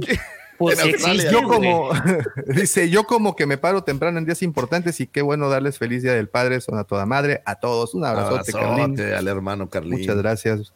Felipe, saludos desde Costa Rica, pura vida, papás. Te dije el otro feliz día que, que le hizo, perdón, perdón que lo traiga, pero está en mi memoria. Estaba viendo un video de Carlín donde le hace a Carlos Cano una, una entrevista y sí me dio envidia, la verdad. Lo digo así ya. Carlín, te mando un abrazo, pero sí me dio envidia, la verdad. Dale. Eh, Alfredito dice, yo creía que a Davo lo hacía feliz el imitador yucateco de Dulce, no me cambien el canon. No, Mira, no, es que, no, no. doctor, Es que si hubieras estado imitar- afuera de la plática, eh, a mí me hace feliz todo. Entonces, realmente no pasa absolutamente nada. LGP, un mapita, dice ñoños, eh, por favor. Ahí, ahí Nick, donde nunca dibujas. olvides dónde está Chilo, te meterás en problemas. ¡No, no, espérate! Híjole, Sí sé dónde está, más bien, más bien, no, no, no, espérame, espérame, espérame. Mi problema más bien es no saber a qué altura del, del hemisferio sur. Tocayo, abajo de- tocayo, en- en- es donde está la línea del Ecuador, perdón, es- o sea, sí sé dónde está Chile, sí lo puedo apuntar en el mapa, sé exactamente dónde está, pero no sé en qué punto del Ecuador está, perdón. Tocayo, te voy a, sur, oye, te, te voy a salvar, Sí, pero un- no te Pero- más, güey. en el comentario de Alfredito lo último que importa es, es la, es la No. Más que Sí. cuando. Más que Alfredito cuando, se refiere más como al ombligo. Cuando te lo metes. Sí, o sea, O sea, lo que está grave es que te metas en problemas. sí, ya sea, al sur del Ecuador todo es Chile, como dicen por ahí. Eh, exactamente. O nalga, ¿no? Dependiendo de qué lado. No, dependiendo de qué lado. Australia o... No, Viva Eh. Chile, sí, viva, viva. Nada más que. Nada más sabes, que bueno. aquí, este, bueno, Muy bien, así, pues ándale. habiendo expuesto, digo, me criticaban por no poner una R o sí algo sé así. dónde de está, sí sé dónde está. No sé dónde está la línea de Ecuador, no sé dónde corta la línea de Ecuador, voy- perdón, ahora te sí a sé decir dónde una cosa está. bien importante, Tocayo. Así como en este lugar recordamos ese bonito momento cuando nos enteramos que George no había visto E.T., eh, vamos a recordar este momento, No. el, el momento en que Pepe Re- llegó entonallado, por ejemplo. Estos momentos que son muy especiales, así vamos a Pero recordar recuérdenlo bien, porque sí sé dónde está Chile, no sé dónde está la línea de Ecuador, que es muy diferente. La línea ecuatoriana no sé dónde está. Por Ya, favor, ya, detente. déjalo, ya. Sí, güey, te sigues Sí, no hundiendo, te sigues hundiendo, güey, te sigues hundiendo. güey. Así déjalo. Es como George que, de- diciendo, no, es que nunca me gustó. Quise ver la, No, la ET y todo ese pedo. No, güey, ya, güey, no hables, no Es como hables. George, rompí la taza sin querer, George, ¿qué importa? Si fue sin querer, o sea. Ah, perdón, es que sí sé, no, no, no sé, no, no sé dónde está Ecuador, pero sé dónde está Chile. Valiendo madres. Ya, total. Sí, ya me embarré que me sigas. sí. Sí, pues sí, ya, de bajaditas, no pasa nada. Dice yo que debe ser una astrofeméride, hay que apuntarla. El día icónico en donde pues nos falló la geografía. Muy bien, pues muchísimas gracias a todos. Este, pues esperemos haberlos deleitado con este maravilloso momento y solemne momento. Y pues aprovechando, eh, permítanme dejarlos con la actualidad, con lo último, con el chisme fresco, recién salidito del horno que nos va a traer nuestro querido George con las noticias. Sí, ahora esta semana hubo noticias importantes. Creo que la principal, y digo, la vamos a poner hacia el inicio, fue el trailer y gameplay de este juego sacado por Ubisoft, Star Wars Outlaws, este, desarrollado por eh, Ubisoft en compañía de Massive Entertainment, pues augura ser un juego que muchos deseaban. Es un juego de mundo abierto en donde este, prácticamente tiene el, no sé si ustedes tuvieron oportunidad de ver el gameplay, pues tiene esta carga de Gran Theft Auto en la que te van a perseguir los imperiales y con tantito que hagas mal. Eh, curioso también que justamente una semana, eh, bueno, el fin de semana, y por ahí les aventé un, un reel, el, el Davo lo vio, en el que estábamos jugando con la inteligencia artificial y precisamente habíamos hablado de una casa recompensas y pues nos entregan este, este videojuego en donde la protagonista curiosamente se llama Keybes, que es muy similar al, al, nombre que utilizamos o que utilizó el GPT chat para, para nombrar a este personaje que creamos ese día, ¿no? Este, me asustó un poco, pero dije, pues no hay pedo. Entonces, este, el juego la verdad se ve, híjole, se ve, se ve bien y se ve bien por toda la temática de, de que va a seguir se supone que Kay Bess es una delincuenta y trae a su compinche ese droide que se llama Nix y tendrá la misión de perpetrar un atraco que haga historia en el borde exterior.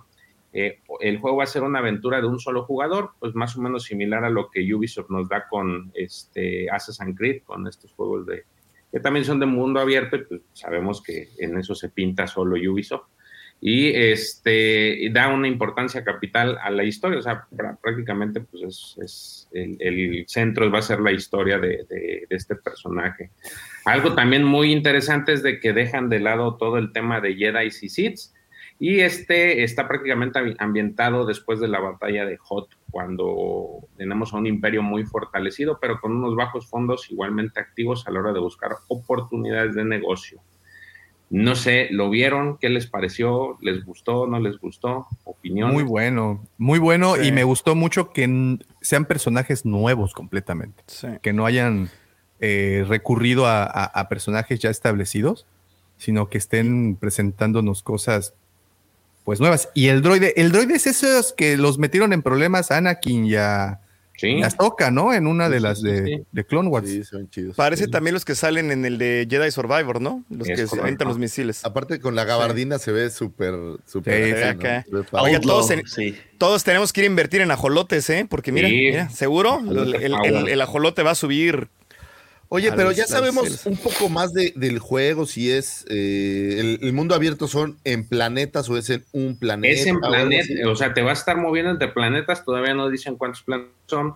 Eh, lo algo de interesante que también marcaron es que estas pantallas de tiempo, de carga de, de juego, no van a existir para moverse entre planetas. La verdad es que a lo mejor el, eh, van a tapar lo que es el- el- la carga del juego con pues este viaje hiperespacial en donde ves las las este las Claro. estrellas cómo se borran, ¿no? Pero eso eso se me hace chido.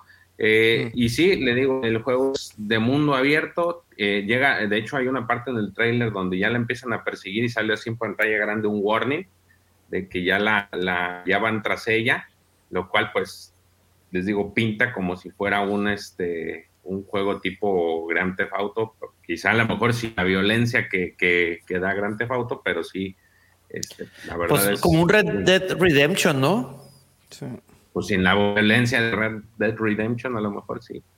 Pero, No creo que sea tan violenta, así que le ponen la ¿Crees que- cabeza a alguien. oye, pues ¿no ¿Crees viste que- cómo le vuelan los brazos ahora en Jedi Survivor? Yo creo que ya eso pasamos. Pero sí, nomás un cosa es machetacito, pues, ese- No, pero por ahí tiene niveles. Vieron que hay juegos como que tienen niveles. Entonces uno le, De le- niveles de violencia. Entonces uno le puede poner que se vea la sangre, que no se vea y esas cosas. Entonces Eso está bien, eso, eso me gustó ahora que lo de Jedi Está chido. porque, pues, ¿Será que lo del loading lo van a hacer como God of War? ¿Te acuerdas en God of Sí, War que era, no tenía ni un solo loading?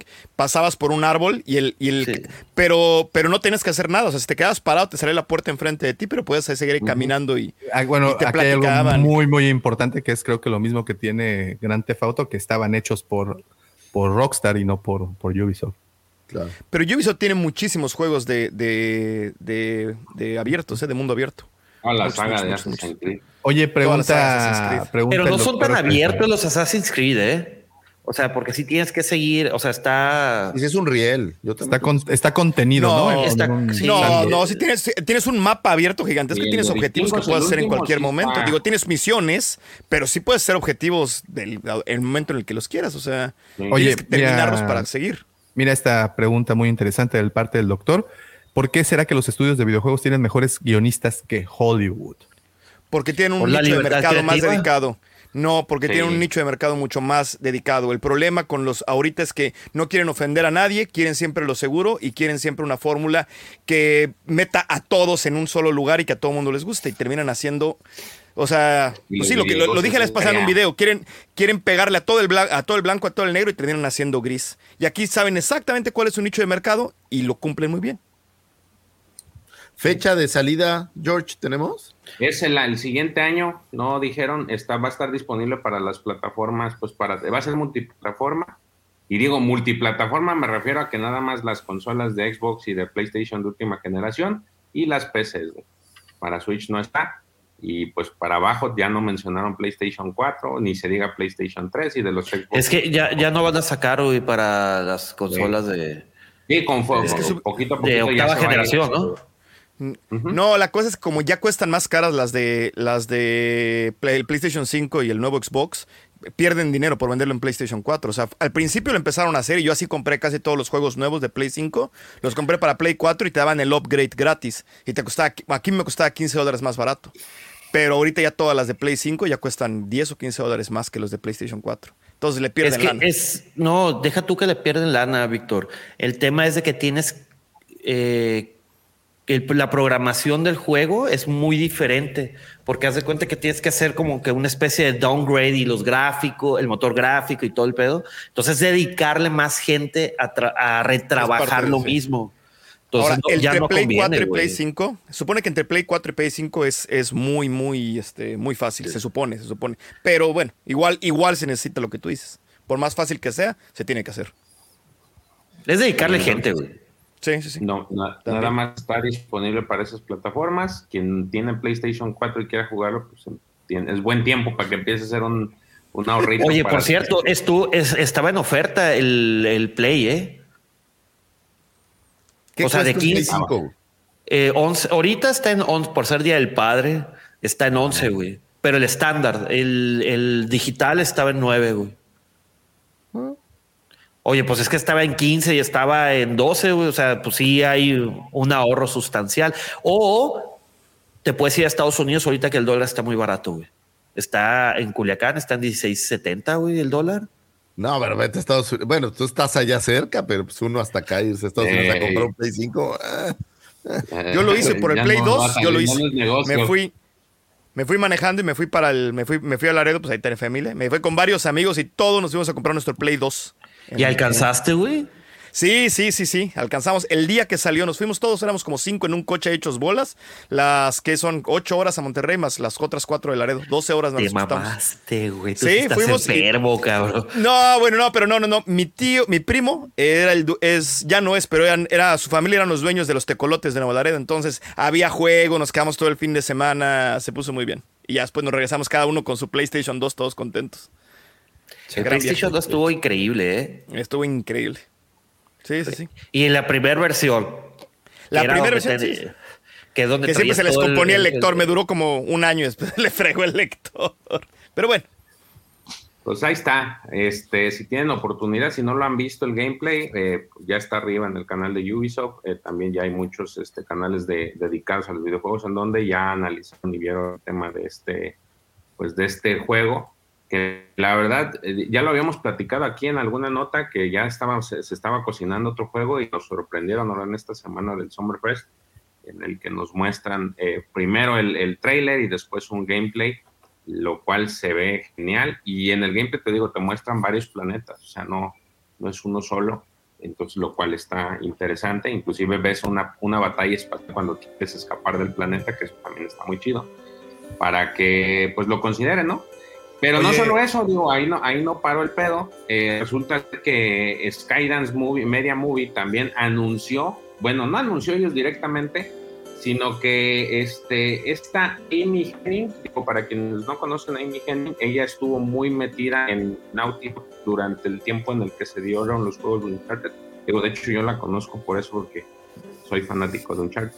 Y este y recientemente pues ella, ella se volvió como que la, directora de Skydance Media este, para, para la parte de videojuegos. Resulta ser que acaba de contratar a Dominic Robilar, eh, para quienes no ubiquen el nombre de esta persona, él fue el director de un videojuego que no se vio a la luz, que es este Star Wars 1313, si mal no recuerdo, ¿cuál es el número? ¿Sí? 1313. El, el- Este juego en el que manejabas a, pues supuestamente ibas a manejar un cazarrecompensas, eh, muy específicamente a Boba Fett, y que pues por los momentos en los que se dio la compra de Disney, aparentemente pues eso tiró el proyecto, ¿no? Entonces eh, ya anunciaron que va a haber un videojuego por parte de ellos. Skydance pues es una empresa que se dedica pues al entretenimiento, muchas películas, digo, muchos ya han visto productos de ellos, Transformers, Guerra Mundial Z, este, La Vieja Guardia, por mencionar algunos. Pero en Entonces, videojuegos ahora- tienen. No, van, están es que ya su trabajando en uno de, en- están trabajando en uno de Marvel y uno de este de Star Wars. Bueno, de Star Wars lo acaba de anunciar este tipo en su en su cuenta de LinkedIn, Link, LinkedIn, Link, Link ID, o no sé cómo se diga. LinkedIn. Este, la red Increíble. social esta empresarial, ajá. Anunció que estaba muy emocionado por eh, trabajar en el, eh, eh, pues ahora sí que trabajar en estos productos. Entonces, pues vaya, nos están sorprendiendo con más videojuegos. Digo, Oye, nomás se le, se le acabó la exclusividad a, a EA y boom, empezaron. Ahora es sí lo mejor que le pudo haber pasado.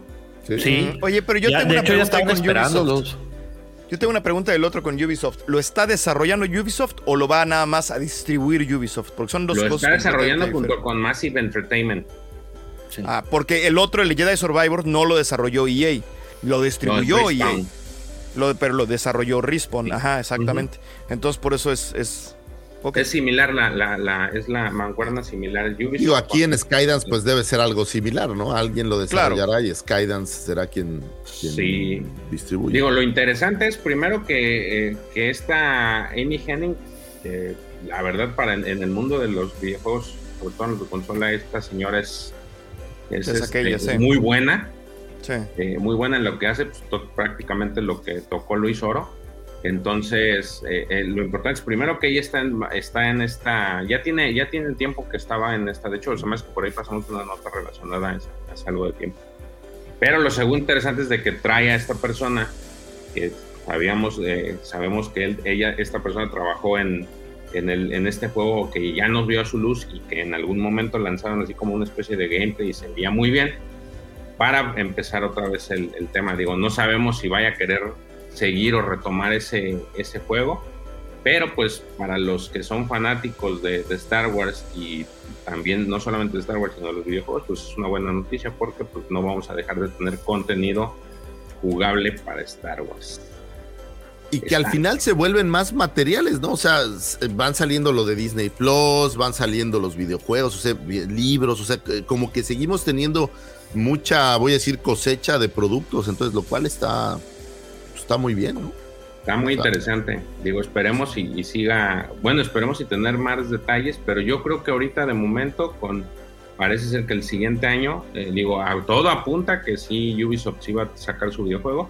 Entonces a lo mejor este no lo esperaríamos el siguiente año, pero a lo mejor al que sigue, ¿no? Para como que tener eh, tiempo de videojuegos. no, y seguro van a dar un poco de espacio, ¿no? O sea, ya ahorita se acaba el hype de Jedi Survivor y a lo mejor el próximo año salga el otro y, o sea, van a ir creo que espaciados para no sobreponerse. Pero es que el, el, hype de Jedi Survivor yo creo que fue muy poco, Lucifagor. La neta lo, lo, lo, opacó bastante el Zelda, güey. Sí, güey. Eh, pero bastante, güey. Bastante. No sé. A lo mejor yo estoy más ruco, pero a mí sí me tocó mucho el de Jedi Survival y el de Zelda. Y con todo y que tengo Switch y tengo el Zelda, este, como que a mí yo sentí el, el Jedi Survivor un poquito más alto. Pero así fueron como tres semanas antes de que saliera el Zelda, ¿no? Un mes. Más o pero por ejemplo, ahorita yo ya del Jedi Survivor como que... Es que no está muy largo tampoco. Como no, es que lo pasas, güey, y ahí tuvo. Este, Y el Zelda es un mundo abierto y abierto y la raza todavía está dándole, descubriendo cosas, güey. Sí, sí, sí. Sí, ese, este. eso sí es cierto. Creo que se vino para acá con, con Zelda. De hecho... Está muy bueno, ¿eh? El Zelda. de hecho estaba antes de que saliera Zelda.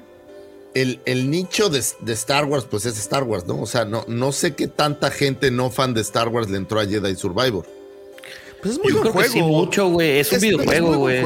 Es, es, muy bueno. Ahí te va otro. Creo que es de nicho. Es, aparte, es una segunda parte. ¿no? Entonces, debiste haber jugado el primero y pues... Pero no, no, no, necesariamente. yo, yo creo que sí. Yo creo que sí es de nicho.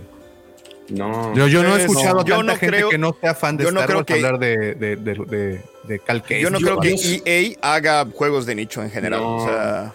No, pero es, que es un juego de acción, güey. Es, es, es, Exactamente la, diferencia entre el, entre el entretenimiento de tele o de cine con el de videojuegos. En el de videojuegos tú estás hasta la expectativa de ver qué juego sale, no importa si, si es de, de matones o si es de armar acertijos. O sea, siempre cuando siempre que estén las críticas muy las opiniones muy elevadas del juego pues la raza lo juega güey el jugador lo va lo va a jugar güey es correcto. esa sí es la diferencia entre, entre un medio y otro. Pero, oye, pero y digo, yo no me considero ni cercano a, gamer ni mucho menos, pero también como gamer, pues tienes tus predilecciones, ¿no? O sea, te vas a enfocar en ah, juegos que la historia ya te gusta, en juegos que tienen eh, pues cierto camino recorrido, ¿no? Eh, es que el tema es de que es un buen juego, güey. O sea, por favor, no me malinterpreten. El Jedi Survivor no lo he jugado, no he tenido. la neta está bien pinche caro, güey. Este, a ver si me lo regala Pepito mañana, güey. O alguien. Me va a regalar una de estas, güey, lo que va a dar. regalar. La, vara, la, vara, alta va a ser esta. Oye, te van a dar 15 centímetros a ver si sobrevives, básicamente. Abajo del Ecuador. Ah, sí, oh, ya, no, espérense. Oye, no, pero ¿sabes qué? Sí, quiero hacer un punto, sí quiero hacer un punto de lo bueno que han, en los últimos tres años han sido los juegos de Star Wars. Creo que no ha habido mal producto de, en videojuego de Star Wars en un buen rato. Fuera no, lo que pasó. Que sí, el Rogue, el, el, escuadro, horrible, el escuadro está, está no, está, horrible, horrible, horrible, no No, güey, eh, fue una copia mal hecha, güey, del X-Wing. O el TIE Fighter. Para aquellos que jugamos el X-Wing y el TIE Fighter, güey para empezar, no tienes la movilidad abierta dentro de las naves. O sea, ya tienes una Hay mucha gente que lo disfrutó. O sea, yo no sentí que fue por ejemplo, con lo del Battle. Ay, nadie, No, no, nadie. No, no, es cierto. Alex, No Alex lo de Mandalore. Express nos, nos dijo, pues, ustedes pobres que no tienen VR. Eh, sí. Ah, bueno, pues sí, güey. Ah, no es cierto, saludos. No, el pero por ejemplo, cuando salió Battlefront siempre 1, cuando salió Battlefront 1 hubo muchísimas broncas que por los loot crates, que Eh. porque el no sé qué, y hubo un... No, pero como que no 2 sentido... también. Y En en el o 2 sea, ta- eso se, el- se arrastró hasta el 2 porque el 2, el- los loot crates, todavía lo llevó, lo exponenció más. Ahí era, ganaba el que tenía más varo dentro del Más juego, güey. Pero como que eso, o sea, después de todo eso, los últimos juegos, incluyendo el Squadron, no siento que hayan sido tan mal recibidos. O sea, creo que el- su recepción ha sido mucho más calientita en general. No, pues Fíjate, malo te estuvo que al poquito tiempo ya lo estaban regalando. Es, es lo que iba a decir justamente, de que Sí. no pegó, de que lo regalaron. Igual Pero, el Battlefront captó más jugadores después de que rediseñaron el, el tema de loot crates y lo empezaron a regalar. Sí. Y la versión de lujo, que costaba 70 dólares. Sí. Si no lo consiguieron, su culpa, Sí, muchachos. por, por es- por eso el tema de que ahora que qui- le quitaron la licencia de exclusividad a, a EA, pues es, es noticia porque sí, eh, EA se ha caracterizado siempre por tratar de exprimir el exprimir al, al jugador económicamente con todo. Entonces, sí, el, el hecho de que ya salgan, empiecen a salir estos, estos juegos que no están exclusivos de él, pues está chido. Pues, pues no, Fallen Order y Survivor, Fallen Order y Survivor son de EA y no tienen Sí, nada. sea, pero aquí no, normal. pero es que aquí manejaron otro concepto. Desde el, desde el Fallen Order dijeron, este va a ser un standalone, güey, y no ocupas nada más. El deluxe es simplemente cosméticos que los puedes conseguir dentro del juego. That's it. Claro. Sí, sí. Y los otros no, si ya sabías de que te- el juego te costaba Y aparte tenías que cara, tener sí. una mina de oro para Bueno, poder... pero eh, de- oye, depende cuál, ¿no? O sea, juegas un FIFA, pues no tienes que comprar ni más. Digo, puedes hacerlo. No, el FIFA es lo mismo. Si quieres jugar con otras, le- le- le- el FIFA es de los juegos que más dinero generan junto con el. junto No, no, pero Theft güey, porque ya no, ya no hay sin- FIFA, güey. Sin comprar nada, güey. O sea, no tienes. Ya Bueno, o sea, no puedes jugar con tus cuates, pero si quieres jugar en línea y quieres ganar, es muy famoso porque necesitas un. Bueno, Pues, pues son lo que los chavos hacen. Y, y- y el problema con. con Oye, por eso los niños de 12 Battlefront, años Battlefront. me ganan. sí, es por eso, por eso, Tocayo, no te preocupes. No, pero el Battlefront salió peor, pero creo que los héroes también estaban ligados a, a loot crates y eso era una broncota. Pero bueno. Oye, ¿Ya no va a haber este... FIFA, Pepe? No, ya, ya, este, EA perdió la. Ah. Ya no renovó con FIFA, güey, porque FIFA dijo: A ver, güey, tú has generado billones, güey, con tus juegos. Échale más dinerito, güey, si quieres la licencia. Y ahora se llama. EA, Y aparte les estaban metiendo unas restricciones todavía más, güey. Ya dijo FIFA, nada, sáquense. Y, perdón, EA, y ya parece que ya no renovó. Digo, es dentro de los causales, es también eso. Que les empezaron a perseguir muchas ¿Se restricciones. acuerdan cuando estaba la guerra entre el Pro Evolution y el FIFA? Sí. Sí. Sí. A mí me gustaba mucho el Pro Evolution. El Winning Eleven todavía ¿no? antes. Se llama Winning EA Eleven. Sports FC, güey. O Ahora. sea, ya no, ya no hay Ya no es FIFA, países, güey. ni equipos, ni nada. ¿o solo? Van a ser- vas a encontrar jugadores parecidos. Creo que no tienen la, este, la licencia para los nombres, güey. No, porque hay equipos No, que ya les habían quitado la licencia. Por ejemplo, la Juve, pues no aparece la Juve, un ejemplo, ¿no? Pero ahora ya con cine. No, pero eso los va a matar porque al final uno quiere los equipos, ¿no? Quieres jugar con el Toluca, ¿no? Quieres Sí, jugar- yo- en vez de tener a con Cristiano. Ronaldo, vas a ¿Quieres tener a con? Cristiano Ronaldo, güey. Oye, Los probablemente Toluca nadie- quieren jugar con el Toluca. Yo quiero jugar con el Toluca. Quiero ganar una, oye, un campeonato mundial de clubes con el Diablo, por supuesto. Quiero que sepan que mi equipo se llama Wampas FC y es campeón de la liga inglesa, entonces no lo pueden. Este, güey. ¿En dónde, güey? Con tus cuates, güey. No, en, en- en- bueno, juego, oye, en, en modo. No, oye, juego World Class, güey, no está, no está tan mal. Eh, No, qué guayeta. Bueno, pasando a otras notas, eh, se hicieron, digamos que se cambiaron las fechas de estreno oficiales para las películas de Star Wars. eh, cambiaron al 22 de mayo, 18 de diciembre, 22 de mayo del 2026, 18 de diciembre del 2026 y 17 de diciembre del 2027. Andaba buscando cuáles eran las, las tres, pero son las tres, las tres películas, la de ¿no? Y la- sí. Sí. Eh, ya había, esto pues marca como que un retraso más en lo que se había anunciado anteriormente, pero pues ahí siguen, ¿no? Siguen, siguen sin darnos más detalle, digo, no sé si para estos tiempos, digamos que... No, güey, o sea, anunciar una película de aquí al 26, güey, no mames, güey. Movieron chile. todas, no nada más de Star Wars, movieron un Por la- montón. Pues hay una reestructuración. de Marvel, Con- con un montón excepción, de Disney. Con excepción de la de Deadpool, que la- esa la adelantaron. La adelantaron. Pero Y Avatar la movieron para atrás. Avatar, que era como la única que ahorita les ha dejado así tal cual millones y billones y billones de dólares, la aventaron para atrás. ¿Sí va a estrenar Es- este eh? Sí, ¿no? La de No, Avatar no, el- creo que el próximo el año se estrenaba y le todavía siguiente. un año más. El tema es el, el, eh, el- la huelga güey, de los guionistas. Creo que todavía no se soluciona. No, todavía me- debe, no debe de todavía estar. Y ese es un pelote, güey. Si neta sí. Sí, güey. A ver Pero cómo ahora- nos pega, güey. Tienen que llenar, o sea, estás hablando de que tienen que llenar todavía 24 y 25 de algo, ¿no? Disney Plus, lo que sea. Pero, pero de aquí a que salgan las películas. Pues con Es- series. El siguiente Pero año. pues las series están. No, pero las series también No. están afectadas, güey. Pero O sea, series y está- películas. Está, todo atrasado, justamente. Oye, Pues The falta Acolyte ya terminaron de grabar The Acolyte, que yo decía que nunca iba a salir, ya me quedo callado. Al parecer ya acabaron de grabar, ya, ya, o sea, ya falta toda la parte de postproducción que te dan dura un montón de tiempo, pero los shoots ya se acabaron. Entonces, por lo menos, lo- por lo menos la parte de guion ya se, ya se. Pero, por ejemplo, eh, películas que, por ejemplo, en- voy a poner ejemplo Deadpool. Deadpool le prohibieron a Ryan Reynolds improvisar y el vato improvisa mucho en los sets. Y dice, güey, si improvisas, nos van a caer los de los, los guionistas y nos van a hacer la vida imposible. ¿Por porque qué? cualquier, cualquier improvisación se considera como modificación del guion, güey. Entonces, el vato no, o sea, si ya está el, el libreto escrito, no lo puede, o sea, una palabra más que agregues ya es modificación del guion. Verga, eso está cabrón. Está complicado. Épale, papacito, güey, que, que desayunaste, chiquito. Ay, perdón. Este, oye, está feo eso. ¿Sí es cierto, profe, Sí. eso?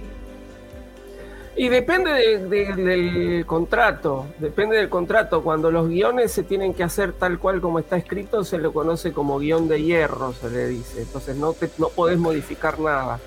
En general hay muchas producciones que trabajan con cierto margen de poder moverse porque a veces, sobre todo la parte de los diálogos, ¿no? Cuando, como se decía de George Lucas, que no era buen dialoguista. Y bueno, muchas veces la improvisación del actor para hacer el diálogo un poco más coherente, este, pero no hay que ver cómo es el tema del contrato.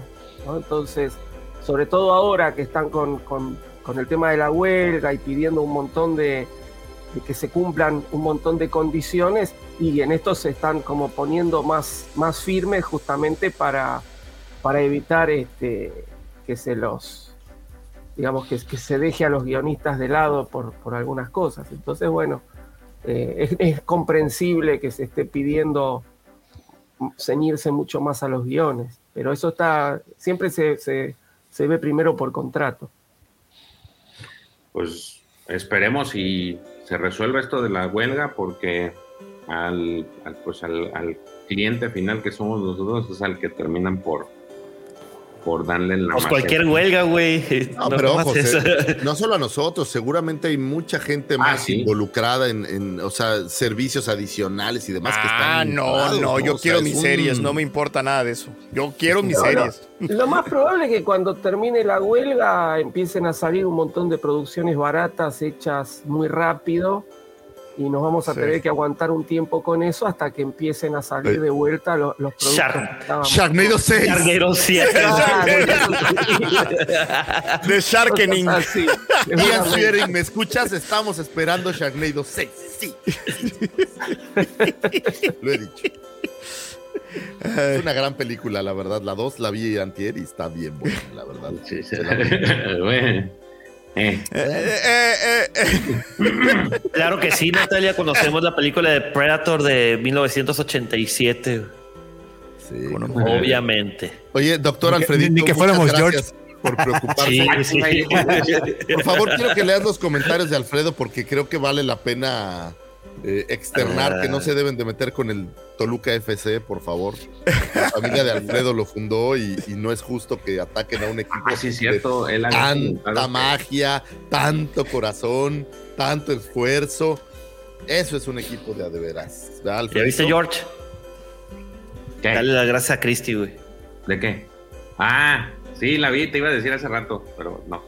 Este, no había encontrado el momento, pero qué bueno que lo, qué bueno que lo, lo, lo comentas. Y ya nada más para cerrar las, pues ahora sí que las noticias, se filtró otra nueva imagen de la serie de Ahsoka, esto a través del sitio, pues bueno, de la revista, no sé qué será, Total Film Exclusive. Es una revista, güey. Es una revista, ¿no?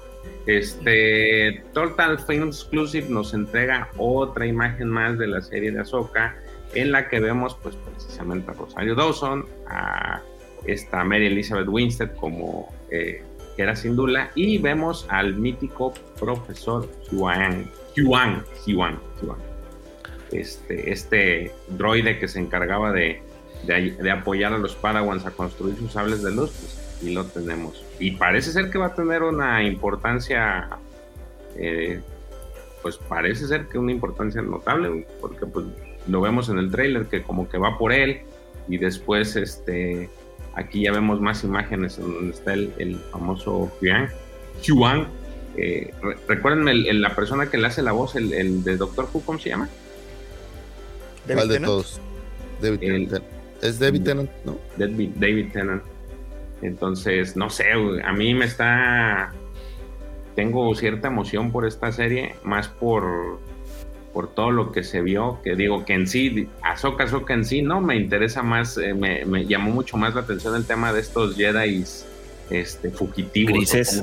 Sí. Grises.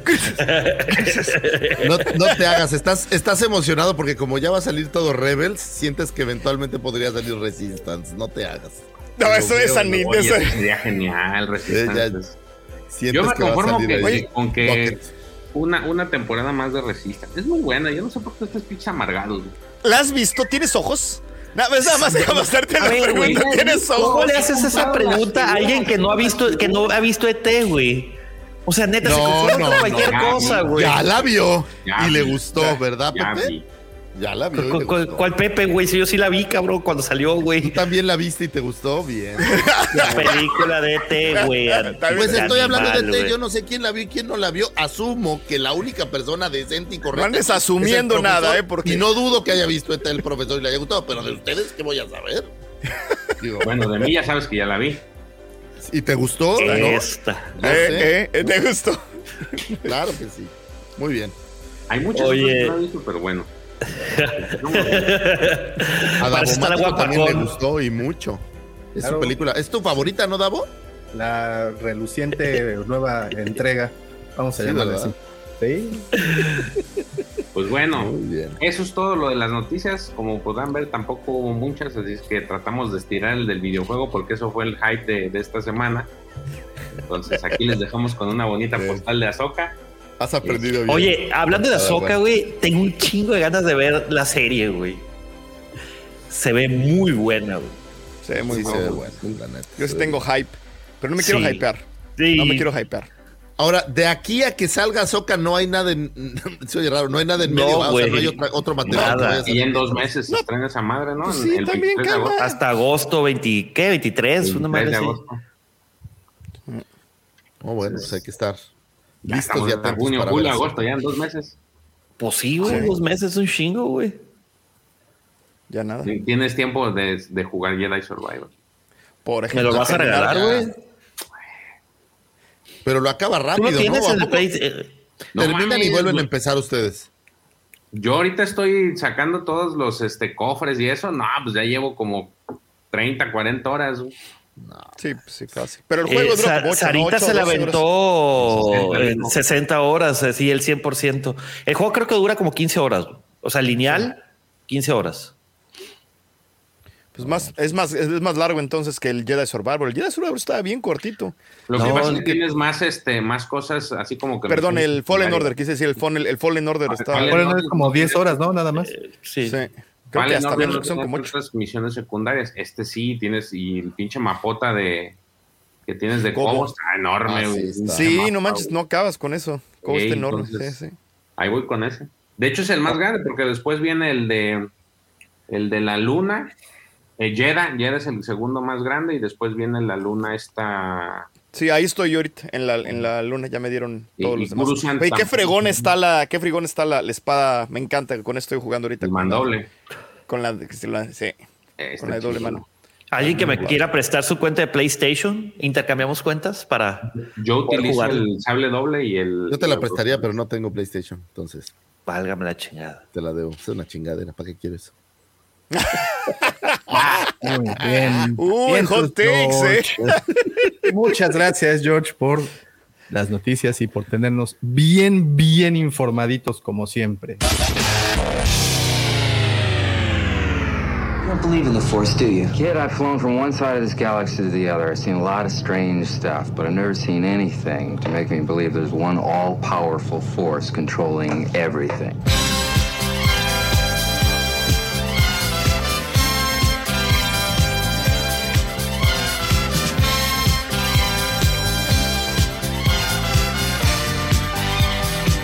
Y es, aquí nos dice Cristian Román, mis amigos Wampas pueden enviar un saludo a los papás en la familia de mi se- señora Bio y al patriarca de todos, el señor Abraham. Gracias. Claro que sí, saludos al señor Abraham y a los papás de la señora Bio. Dice Kevin, buenos días Wampas, por fin me tocó escucharlos en vivo. Ay, Fíjate que sí, hay, hay, hay, algunos amigos que. Pero ¿por qué hoy tanta gente en, en- en vivo? Por ejemplo, ah, porque hay vacaciones ya o qué? No. Eh, sí, creo que los no. niños salieron ayer, ¿no? De vacaciones. No, ¿Cuáles? no me no, informaron. todavía no. No, la siguiente semana entonces. Digo, No, porque por ejemplo, tampoco. Alfred me acuerdo que siempre tiene que salir a, a las clases el sábado. El. Yo creo que le, a, menos de que me esté equivocando, a lo mejor Alfred le dio en el fin de semana. Del día- por- por el del Día del Día del Padre.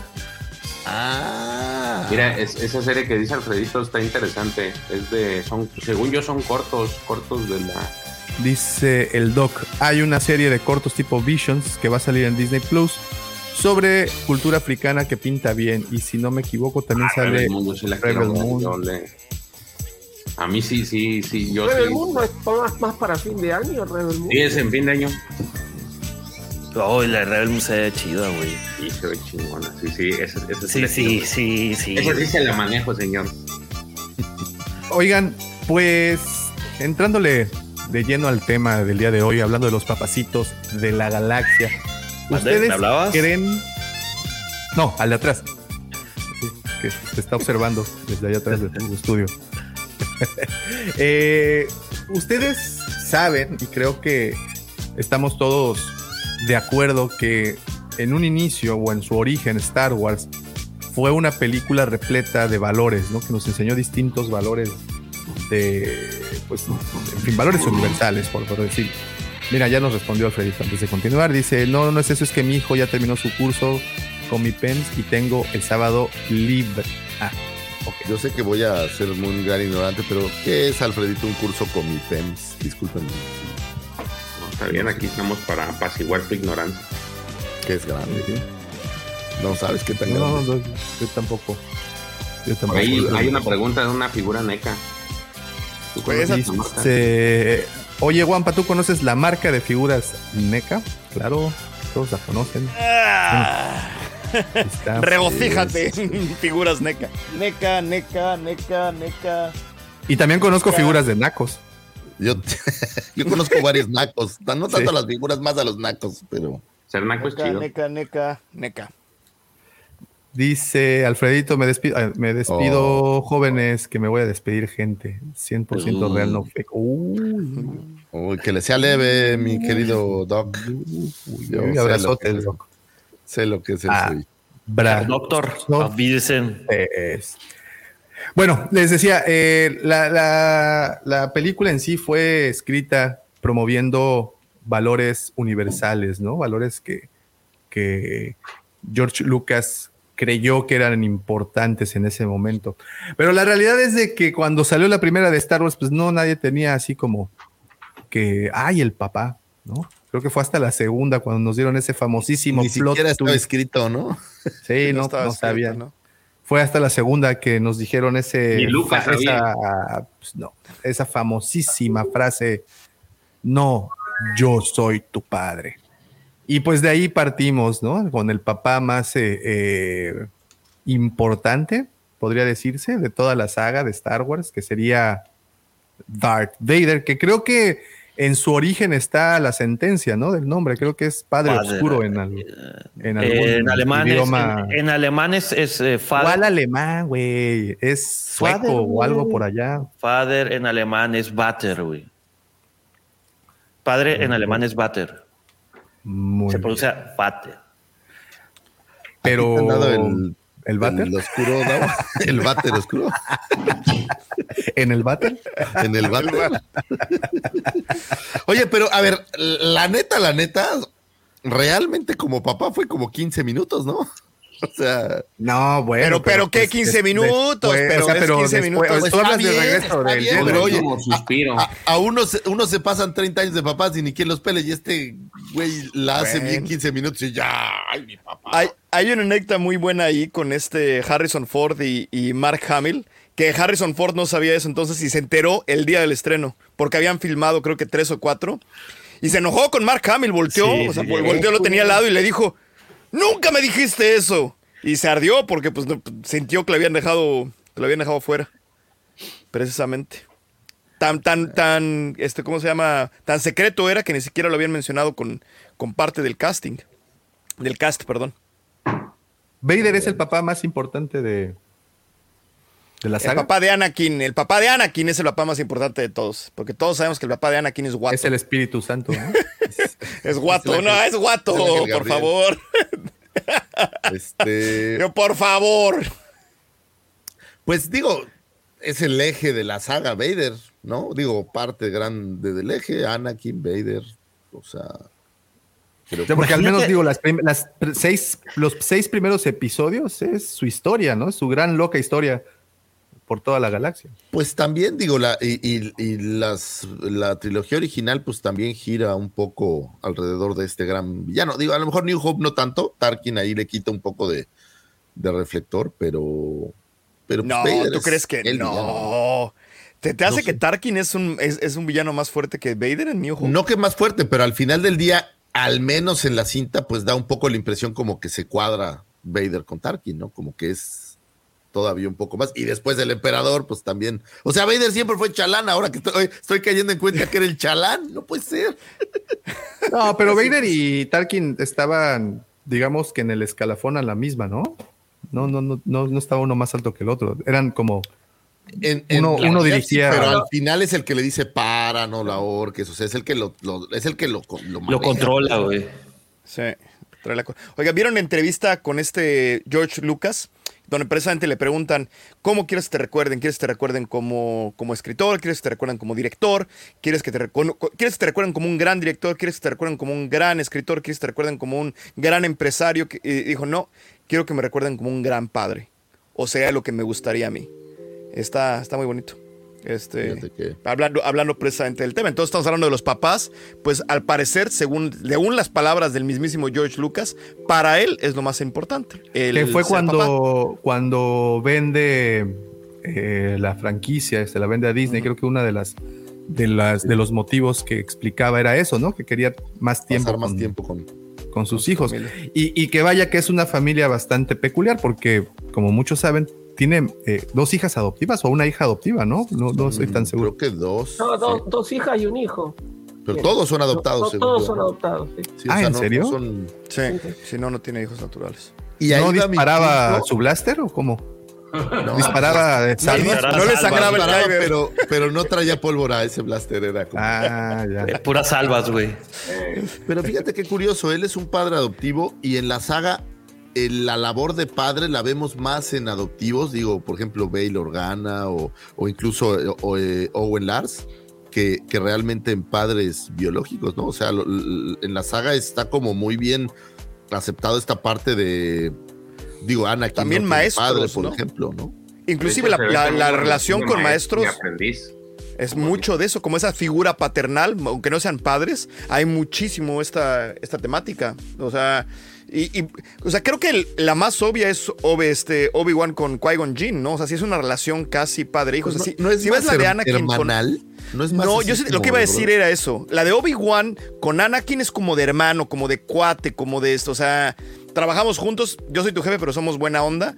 Pero yo sí sentí la de la de Padawan contra con maestro de Obi-Wan, como Y como podemos entonces pensar que el maestro y el padawan es una relación padre-hijo de alguna manera. Ese es, Es como que, la idea. ¿no? Es Pues que, por ejemplo, eh, de mi humilde punto de vista, Qui-Gon y Obi-Wan, la diferencia de edades sí era significativa. Y Obi-Wan y Anakin no era tanto, era algunos años, güey. Eh, eh, ahorita se ven de la misma edad.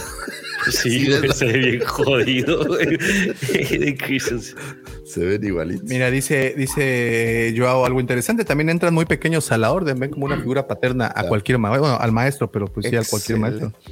Sí, Claro. como el pequeño Porque Lucifer. creo, creo que. Yoda nunca se sintió como una figura paterna, se sintió como un maestro, se sintió como un maestro como de, de escuela, Como- casi casi. como el Luke, abuelito ¿no? chiquito. Pero ¿no? ojo, Ajá. también a Yoda siempre lo vemos con muchos. O sea, a Yoda no le vemos, o no recuerdo yo al menos un, un aprendiz padawan. directo de él. Digo, Luke. Luke, pero es un momento muy corto. güey. O sea, no ves una relación real en pantalla. tal ¿Cuánto cual, ¿no? pasa en Dagoba? ¿Cuánto tiempo pasó en Dagoba? Luke. Pues eh, fíjate que estaba leyendo ¿Luke? por ahí en un libro que se llama, creo que La psicología de Star Wars, que hablan que, que en la cinta parecen que pasó 15 minutos, pero en la, en, en- en la línea del tiempo rara que tiene Star Wars, pues en teoría sí pasó una cierta cantidad de meses para poder ir asimilando. no sabemos, no hay respuesta de cuánto tiempo pasó Luke en Dagoba. No tenemos esa respuesta tal cual. No, Dice de esta las manera- Te dice que pasa mucho más tiempo, pero no, no te especifica cuánto. tiempo. Dice esto que, aunque la narrativa del Imperio contraataca nos podría hacer pensar que Luke pasó algunos pocos días en Dagoba, en el libro se ofrece, el, con- o sea, en el libro, la novelización de la, de la, de la película, se ofrece un- el contexto para revelar que Luke permaneció en ese mundo durante aproximadamente un mes, destacando que hubo más. Yo pensé que era de más, que ¿eh? Yo pensé que era casi un año, un mes. Oye. en un mes te vuelves Jedi, pues no manches. Ahora, el, el- el- la novelización del Imperio contraataca. Era hecha azul, ¿no? con Poca información y sin saber mucho ni ver mucho, ¿no? Entonces también ahí hay una, un tema. Pero lo que sí es un hecho es que no, en dos días no creo que te puedan hacer un Jedi, ¿no? O sea, Vaya, en un mes sí. pues tampoco, pero. A ver, a ver, ahí les, voy, ahí les voy una pregunta incendiaria. ¿Star Wars promueve el patriarcado? ¿Opresor?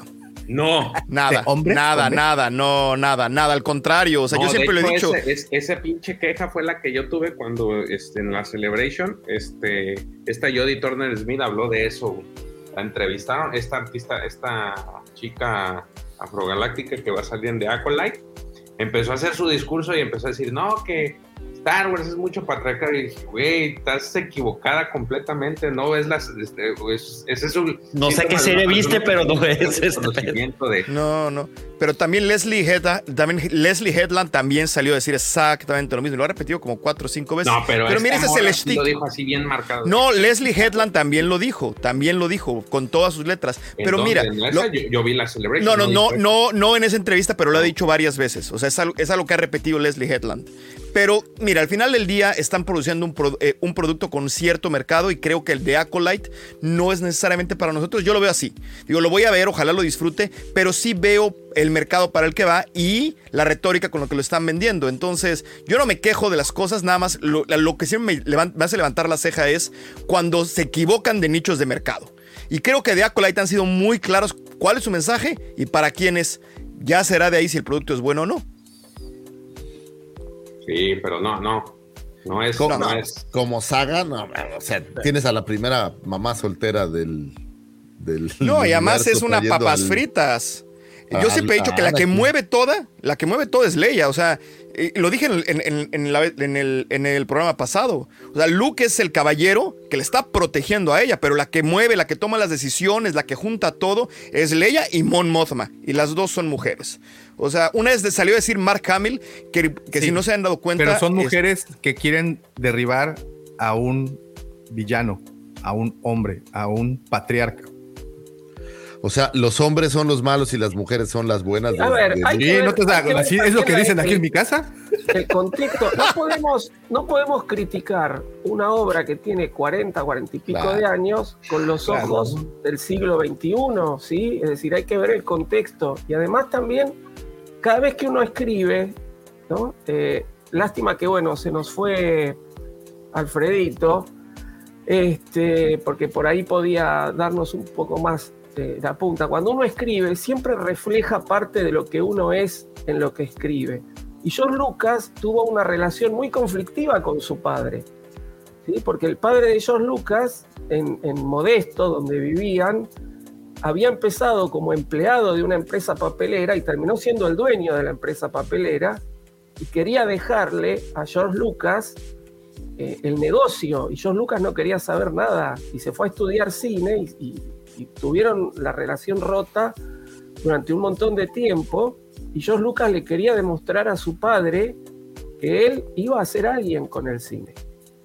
Y entonces, para sus primeras películas, le tuvo que pedir pl- plata prestada al padre para poder este, también conseguir un poco de, de financiación, porque los estudios no le daban todo el dinero.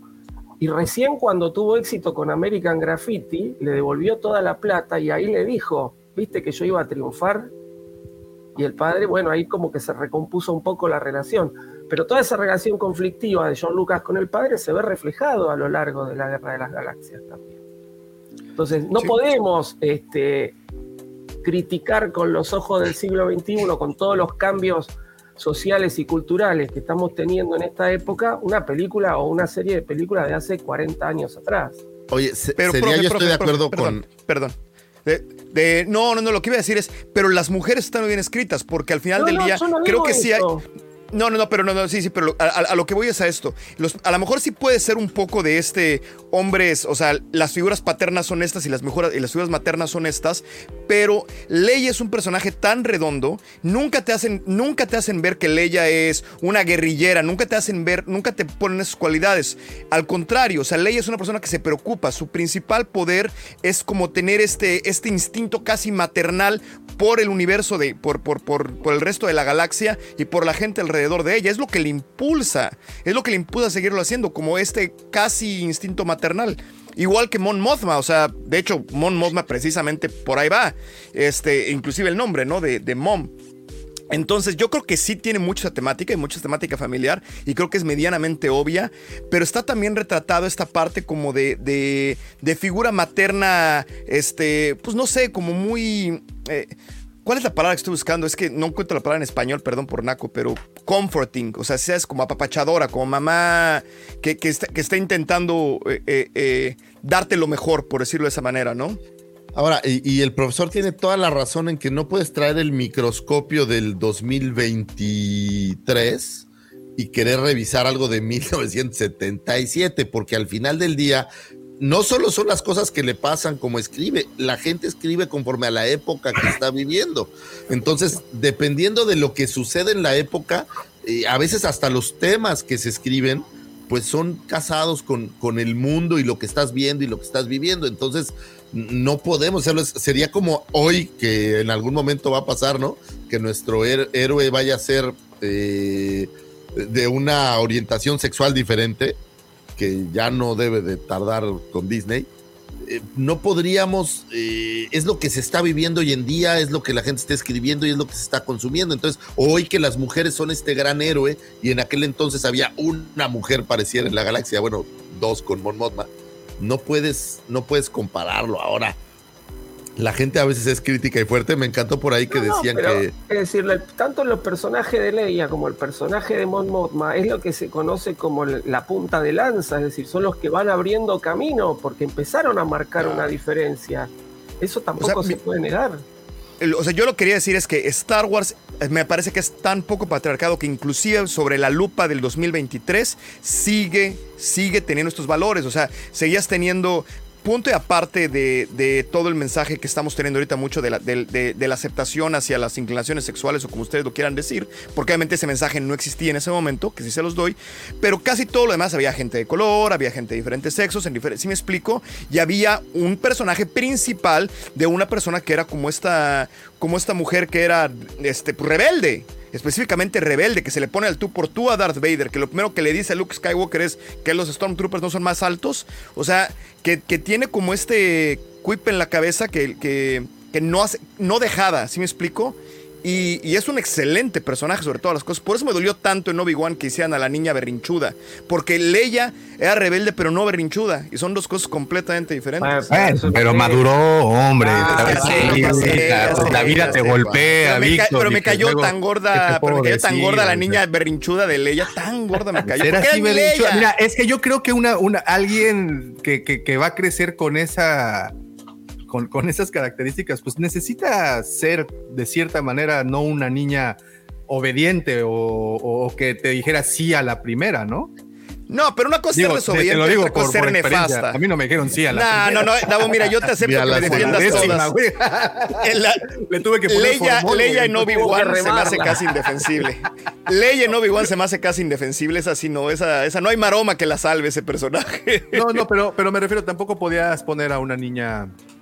Eh, No, me que- queda que- claro. Repito, que, que- que- que fuera eh, completamente Ahora, obediente y. y- y Estoy temple, 100% de acuerdo. Los valores de la mejor. saga, yo creo que están fundamentados en algo diferente. O sea, yo creo que, que Lucas siempre buscó eh, la parte positiva de la travesía del héroe y este personaje que va a matar al dragón y todas estas cosas, más que una parte versión si es patriarcal o o sea, me parece que ese no era el fin. El fin era demostrar cómo el héroe tiene sus etapas y cómo, y cómo va creciendo y cómo va evolucionando, más que mostrar, a lo mejor un poco sí, los buenos valores familiares y demás, pero la realidad es que yo creo que hay más valores de amistad en, en la trilogía original que valores familiares, ¿no? O sea, realmente una familia como tal, bien eh, de la época, pues no, no la vemos, ¿no? O sea, ellos se dan cuenta que son hermanos eh, a 15 minutos de que acabe la última película, ¿no?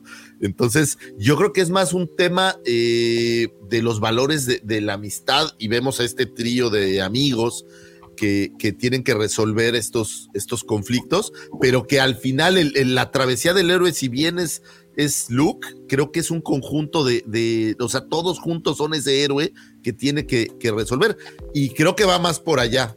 El tema de si es eh, paternalista, no, no sé, la verdad creo que no, no es por ahí ni, se- ni siquiera cercano, es más, ni siquiera creo que pudiéramos encajonarla en algo así. Pero lo que, pero no, no, no, ocuparon eso y ocuparon eso para venderlo a un público en particular. Es lo que están haciendo. O sea, al final del día, todo esto no es nada más, no son nada más que estrategia de marketing para abrir mercados. Entonces ellos saben, ¿sabes qué? Este mercado de acá anda medio chirris. ¿Qué, qué tipo de diálogo tenemos que dar para que, este, para que este tipo de mercado nos vea y nos consume el producto? Si desafortunadamente, muchas veces ese, ese grupo de mercado no está tan interesado en Star Wars y lo hemos visto un par de veces, pero bueno, o sea, yo no tengo nada en contra de eso siempre y cuando sea, o sea, siempre y cuando sea muy claro lo que están haciendo y creo que es muy claro aquí, sinceramente. Ojalá el producto sea bueno, en verdad lo deseo. O sea, yo ahorita estaba teniendo una conversación acerca de toda esta cultura progresiva. La nueva película de, de Spider-Man es de las películas más progresivas, más woke, más como tú le quieras decir. Y es excelente película. O sea, punto y aparte que sí la sentí un poquito larga. Tiene todas las cosas de las que mucha gente se queja y la verdad es que es una excelente película. Porque primero viene el producto y luego viene todo lo demás. Si no tienes un producto sólido arriba, pues todo lo demás vale gorro. O sea, y esa es la realidad. Total. Ahora sí, estoy de acuerdo por primera vez. Yo quiero No, y, contestarle y- yo, y- Puente. y perdón, está bien, perdón, y creo es que, y creo que los, los valores que promueve, digo, lejos de, de lo que con lo que empezamos es que, pues, si, si no está bien algo, pues párate y arréglalo, ¿no? Y, y creo que esa es la, la- la- la enseñanza más importante. Pero pues definitivamente creo que sí, la, la imagen de un padre está muy presente en las tres trilogías, ¿no? Porque si nos remontamos a la, a- a- a la primera, pues bueno, podemos ver esta imagen de cierta forma, eh, conoces a un Anakin, no conoces a, su padre, eh, no conoces al padre de Obi-Wan, no mucho, pero lo, lo suplanta la imagen de Qui-Gon. Entonces siempre tienes a este faro Incluso- de luz, ¿no? Incluso Jar Jar en toda esta tontería, a mí me da esta impresión que es la paciencia que, que tiene que tener este Qui-Gon. Es, es como un poco las cosas locas que hacen tus hijos. Y, que a veces, porque los, los niños, digo, y, seguramente les pasa, ¿no? Pues a veces son. Yo le digo a mi hija que se ríe, ¿no? Es que a veces eres un simio porque saltas, gritas, juegas, o sea, es- eres juguetón, eres ese, ser. Y creo que Jar Jar Binks, lejos de, de sonar como tonto, como a veces lo hacen ver, creo que más bien era como juguetón, como que anda, como un niño, exactamente. Exactamente. Y Qui-Gon eh, todo el tiempo se, se, retrata como una figura paternal, con todos, cómo habla con todos, la manera en la que se dirige a todos, es casi, es, es, es esta figura paternal, incluyendo y sobre todo con Jar Jar Binks. Oye, qué escena esa cuando le detiene la lengua que está comiendo. ¿Cuántas veces no nos ha pasado, no? Están en la mesa y está agarrando con la lengua. Deja de hacer eso. Exactamente. Exacto. Bueno, acá son pellizcos, no me agarran sí, la lengua sí, nada más. Te dije que no. Te dije que no dijeras esto. Ya sabes. Y bueno, y les decía, cada trilogía ha tenido como esa gran figura paterna. ¿Ustedes quién, cuál figura paterna fue la de la trilogía de las precuelas? Pues Qui-Gon, ¿no? Creo que Qui-Gon fue de la primera, fue como muy importante como tal. Pero, pero los se lo pero se muere ya se era, ¿no? A mí me gustó mucho este Django y Boba. Pero lo, no está muy explorado, ¿no? O sea, como que te lo explora nada más Digo, por ahí, no, fotografías no, por atrás. Película, pero, es que, pero... es que Ah, Django sí. literalmente es el mil hijos, güey. Entonces. está difícil con cuál se quedó. No, pero Ahí estaba, muy buenas, muy buenas historias. Y digo, eh, A- ahora, fíjate, Fíjate. Que, que interesante que lo menciones, George, porque vemos también, y esto ya lo supimos más con el libro de Boba Fett, cómo Boba sentía cierto abandono de parte de su padre. ¿Cuántas veces no retrataron esa imagen que él veía por la ventana, cómo se iba en el slave, no se lo llevaba? O sea, Ujú. sí te dejan ese, ese, ese pequeño saborcito de que pues Boba no estaba todo el tiempo con él y él sí añoraba el pertenecer a algo. Por eso fue que creo que es lo, se adopta también o se fusiona también con la tribu de los Tosken.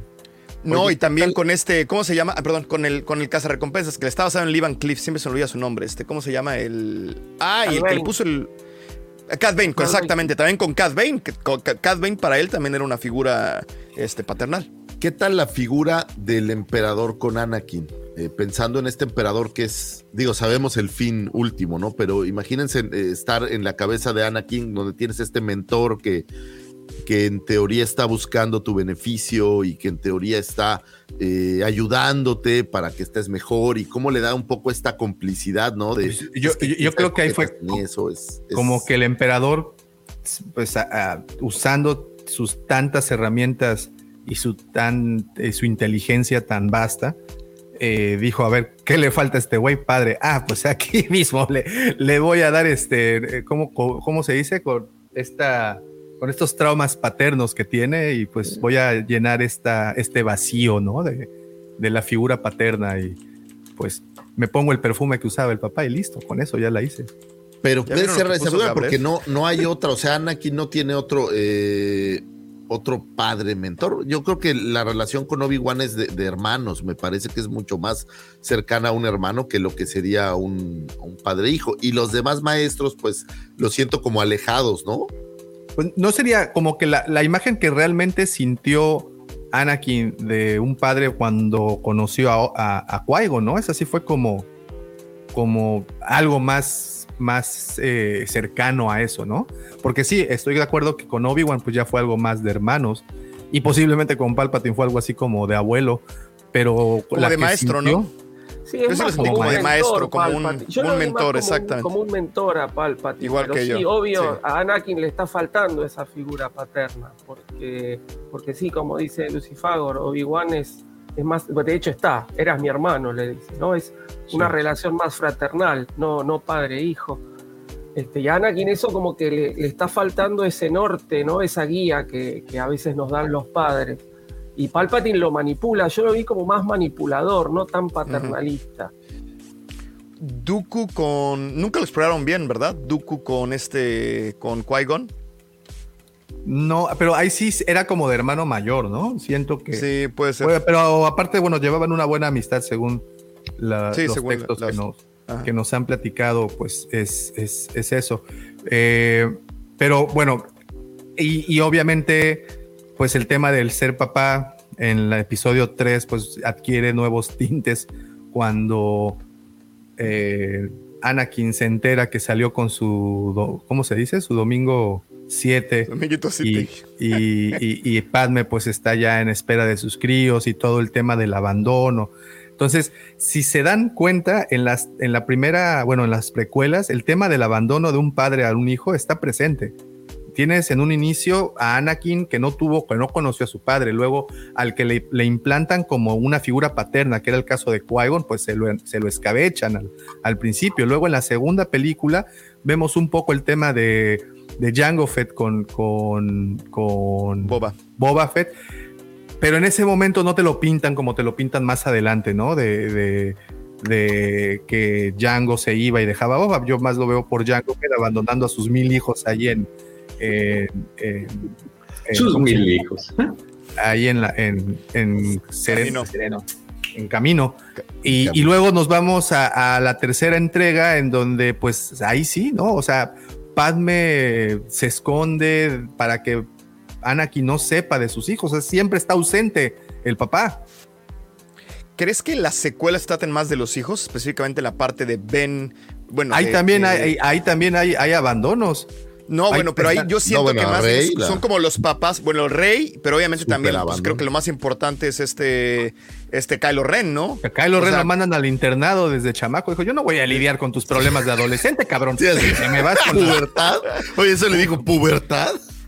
Pero, pero también a Han en las novelas, y ustedes no me van a dejar mentir, en las novelas, cómics y demás, a Han lo ponen como un padre ausente. ¿Sí o no? Pues sí, sí, sí, sí, completamente. Pues, pero bueno, ¿en qué novelas? En la trilogía de Timothy Zahn, pues esas ya no son canon. No, bueno, bueno, estamos. Eh, imagino que estamos hablando de lo que ahora es canon, porque sí, en, todo lo que es Legends está mucho más presente Han Solo, pero tiene otros hijos, no, está Ben. Sí, de hecho, pues es Jason, hasta el nombre le cambiaron. Tratan a un Han Solo no ausente, ausentísimo, ¿no? O sea, perdido ahí. ¿Quién sabe dónde anda? desmadre con el chubaca, así. Sí, sí. Así chupándome, los imagino perfecto. Te retratan a un padre golfista. Ay, eso le dije,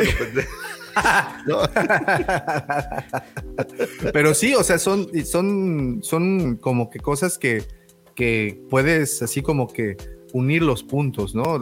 Pero también digo, trátese del nuevo canon. La saga de, de, ok, tuviste un padre ausente, cura esa herida. Me parece que es un poco, por ejemplo, el final, digo, ya al final después Kylo mata a Han Solo, es un poco drástico. Pero, pero cómo se, al paso de la saga, y ya lo puedes ver en Rise of Skywalker, cómo sabes que sana la herida y, cúralo y sigue adelante, ¿no? Me parece el caso de, de Kylo entendiendo eh, lo que sea que haya pasado entre él y su padre y perdonándolo y bueno, pues ya se redime y todo lo que ya sabemos. Pero pasa lo mismo por ahí con eh, Luke y Anakin cuando pues lo salva y, fallece, o sea, como que redimen este papel del padre, voy a decir ausente, y al final lo redimen y también yo creo que es un mensaje de, oye, es que sí, pudo haber cosas malas, pudo haber, pero, pero por tu propio bien, o sea, olvídate del padre, por el propio bien de tú como hijo, pues sana las heridas y, y sigue adelante. Creo que ese es un tema que también esté ahí en el aire, ¿no? Creo que en Force Awakens, de la, creo que mi escena favorita es precisamente, bueno, es que Adam Driver es excelente actor, obviamente, ¿no? O sea, es fabuloso. Y la parte en la que mata, todo ese diálogo que tienen en el puentecito antes de que mate a Han Solo, me parece de las de lo mejor. Yo creo que es más, si no es que la mejor escena de, de, de, todas las de la película. A, a, mí siempre, yo tengo la teoría de que no es Kylo quien mata a Solo, sino es Solo quien activa el sable y se mata a sí mismo pero está, está, no, está llorando y le está diciendo, sé, sé que es lo que tengo que hacer, pero soy muy cobarde. O sea, no sé, toda esa parte con Entonces préstame ahí, yo, yo, te ayudo y clac. no, pero ¿por qué habría de querer Han Solo que se fuera al lado oscuro? Era lo que tenía que hacer para pasarse al lado oscuro. O sea, el, pero no podía. o sea, pero la tarea que le habían encomendado no la Era traerlo de regreso. No, no, no, no. Lo, pues, que, lo que le dice Leia es, por favor, trae a nuestro hijo de regreso. Pero acuérdate de una cosa, como papá, tú a veces sacrificas cosas. Pero por el bienestar de tu hijo, pero por el bienestar de tu hijo, eso no, eso no le iba a hacer ningún bien. O sea, el, que se fuera al lado oscuro y que se quedara con Snoke y que todo eso. Pues, pero, pero, diga lo que diga, lo iban a promover, lo iban a, le iban a dar ¿Cómo, ¿Cómo, te fue en la chamba? Pues oye. Tocayo, ya vi tu playera otra vez, Tocayo, otra vez. Otra vez, Tocayo. Qué bonita, ¿ves? A ver, bésense. ¿Eh? Yo sí le mando beso, no me da pena. Sí beso a mi papá y a Davo. ¿Cómo no? Chingada madre. Envidiosos que son. No, George, la neta, George sí es bien envidioso porque Pepe lo maltrata. Entonces, me da envidia ver relaciones donde no, No, hay. Pepe lo abandona, ya se fue, Pepe. George, tu cuerpo, tus reglas, ¿ok? Eso que le he dicho, George, tienes que, que- O sea, Pepe no puede ser así. Pero bueno. Este, Oye, a ver, tenemos entonces como figuras grandes, pa- paternas, importantes, tenemos a Vader, tenemos a Jango Fett, tenemos a Bail Organa, ¿no? Adoptando Sí. de cierta forma a, a, a- a Leia. y acuérdate tenemos el tipo de papás de los que yo hablaba. Y pensaba mucho en Bail Organa y en, y en Owen Lars. Sí. papás que, que- que de cierta forma adoptan, ¿no? No era... Literal, que no Son- es biológico, pero, pero adoptas a, a- Pero además son figuras casi maternas en cierto aspecto, ¿no? O sea, en el que les, en el que toman una persona y les dan como este una vez más, este, este como apapacho, este como tienen, o sea, no, no es un papá guerrillero fuerte y masculino, es como una figura un poquito más. Es una este, forma pues, diferente de proteger, ¿no? O sea, no, no te voy a Exactamente, arriesgar en esto, exactamente. sino te voy a mantener acá en el. Ajá, o sea, es más bien proteger más allá que enseñar o preparar o cosas por el estilo, es como mucho protección. A lo mejor enseñar a Leia un poco en, en la parte de, de ser reina y en la parte de todo eso, lo entiendo, pero no es que lo estén preparando así de, ah, vas a ser guerrera tal, tal, tal, tal, tal. No, eso lo hizo Luke, se supone, ¿no? Este, Oye, bueno, para sí. papás de ese, de, de- de ese estilo está Cham Sindula con Hera Sindula, ¿no? Él sí, sí, este, pues es- Sí. sí. la maltrata un poquito. Digo, acabo de ver el capítulo de Rebels donde justamente hasta la usa para, para sus fines, pero siempre en esa, bajo esa educación. A ver, y en The Clone Wars, ¿se acuerdan de algún, de alguna relación padre-hijo?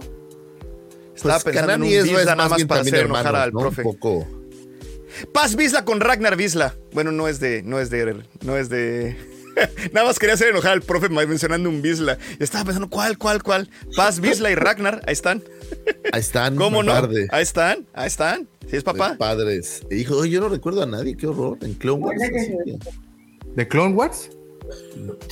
Gro- bueno. Grogu y, y Grogu y, y- una y- gran- Ah, por favor, sí, sí, sí, sí, sí, se nos casi se nos va esa. ¿De quién? ¿De, de Din? No, pero yo estoy hablando de, aún de Clone Wars. Sí, es que no me de ninguna, disculpa. ¿Recuerdan Ahsoka, esta historia? y Anakin. ¿Creen que sea una relación? son no, Es amor platónico. No, eh, ¿recuerdan este capítulo en donde hay un clon que deserta y se va a vivir a Rylot y tiene a su... Así con hasta que ya le cambiaron el formato en Bad Batch.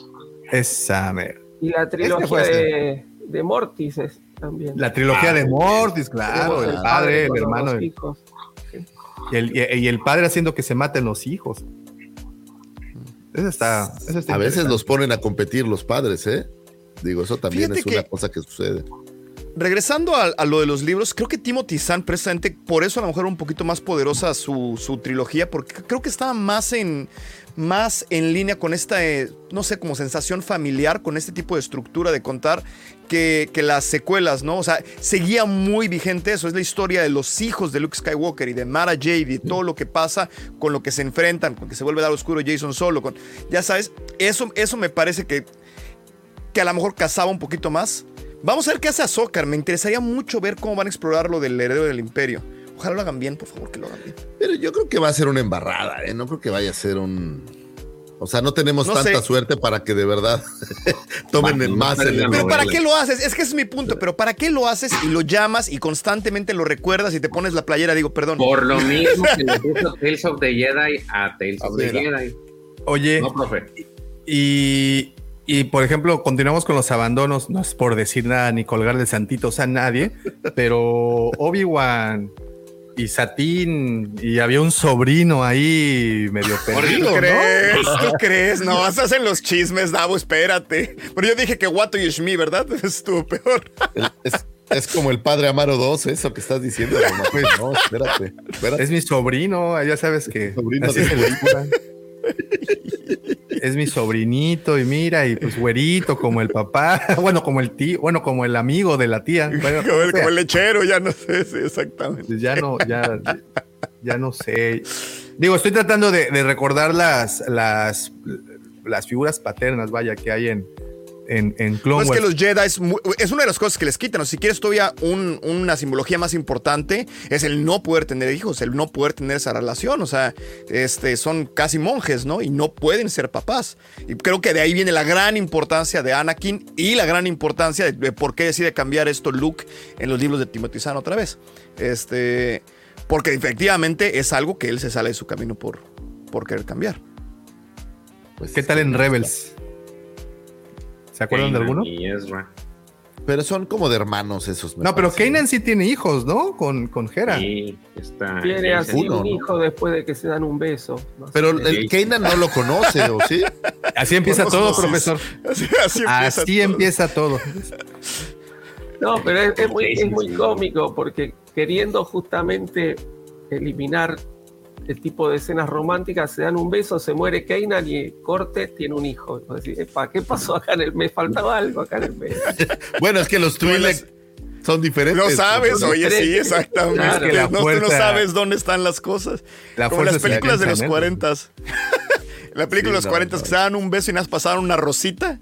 Así le hacían un acercamiento una rosa, Mira, una ahí, florecita hecho, así. Ahí se nos fue uno. Ah, cierto, Gary, gracias Cisco. Él, él lo había dicho desde la semana Ah, de las, cómo de no, las, sí, claro. de las No, encuestas y que hicimos ahí en la, en la cueva Este con Rota. también.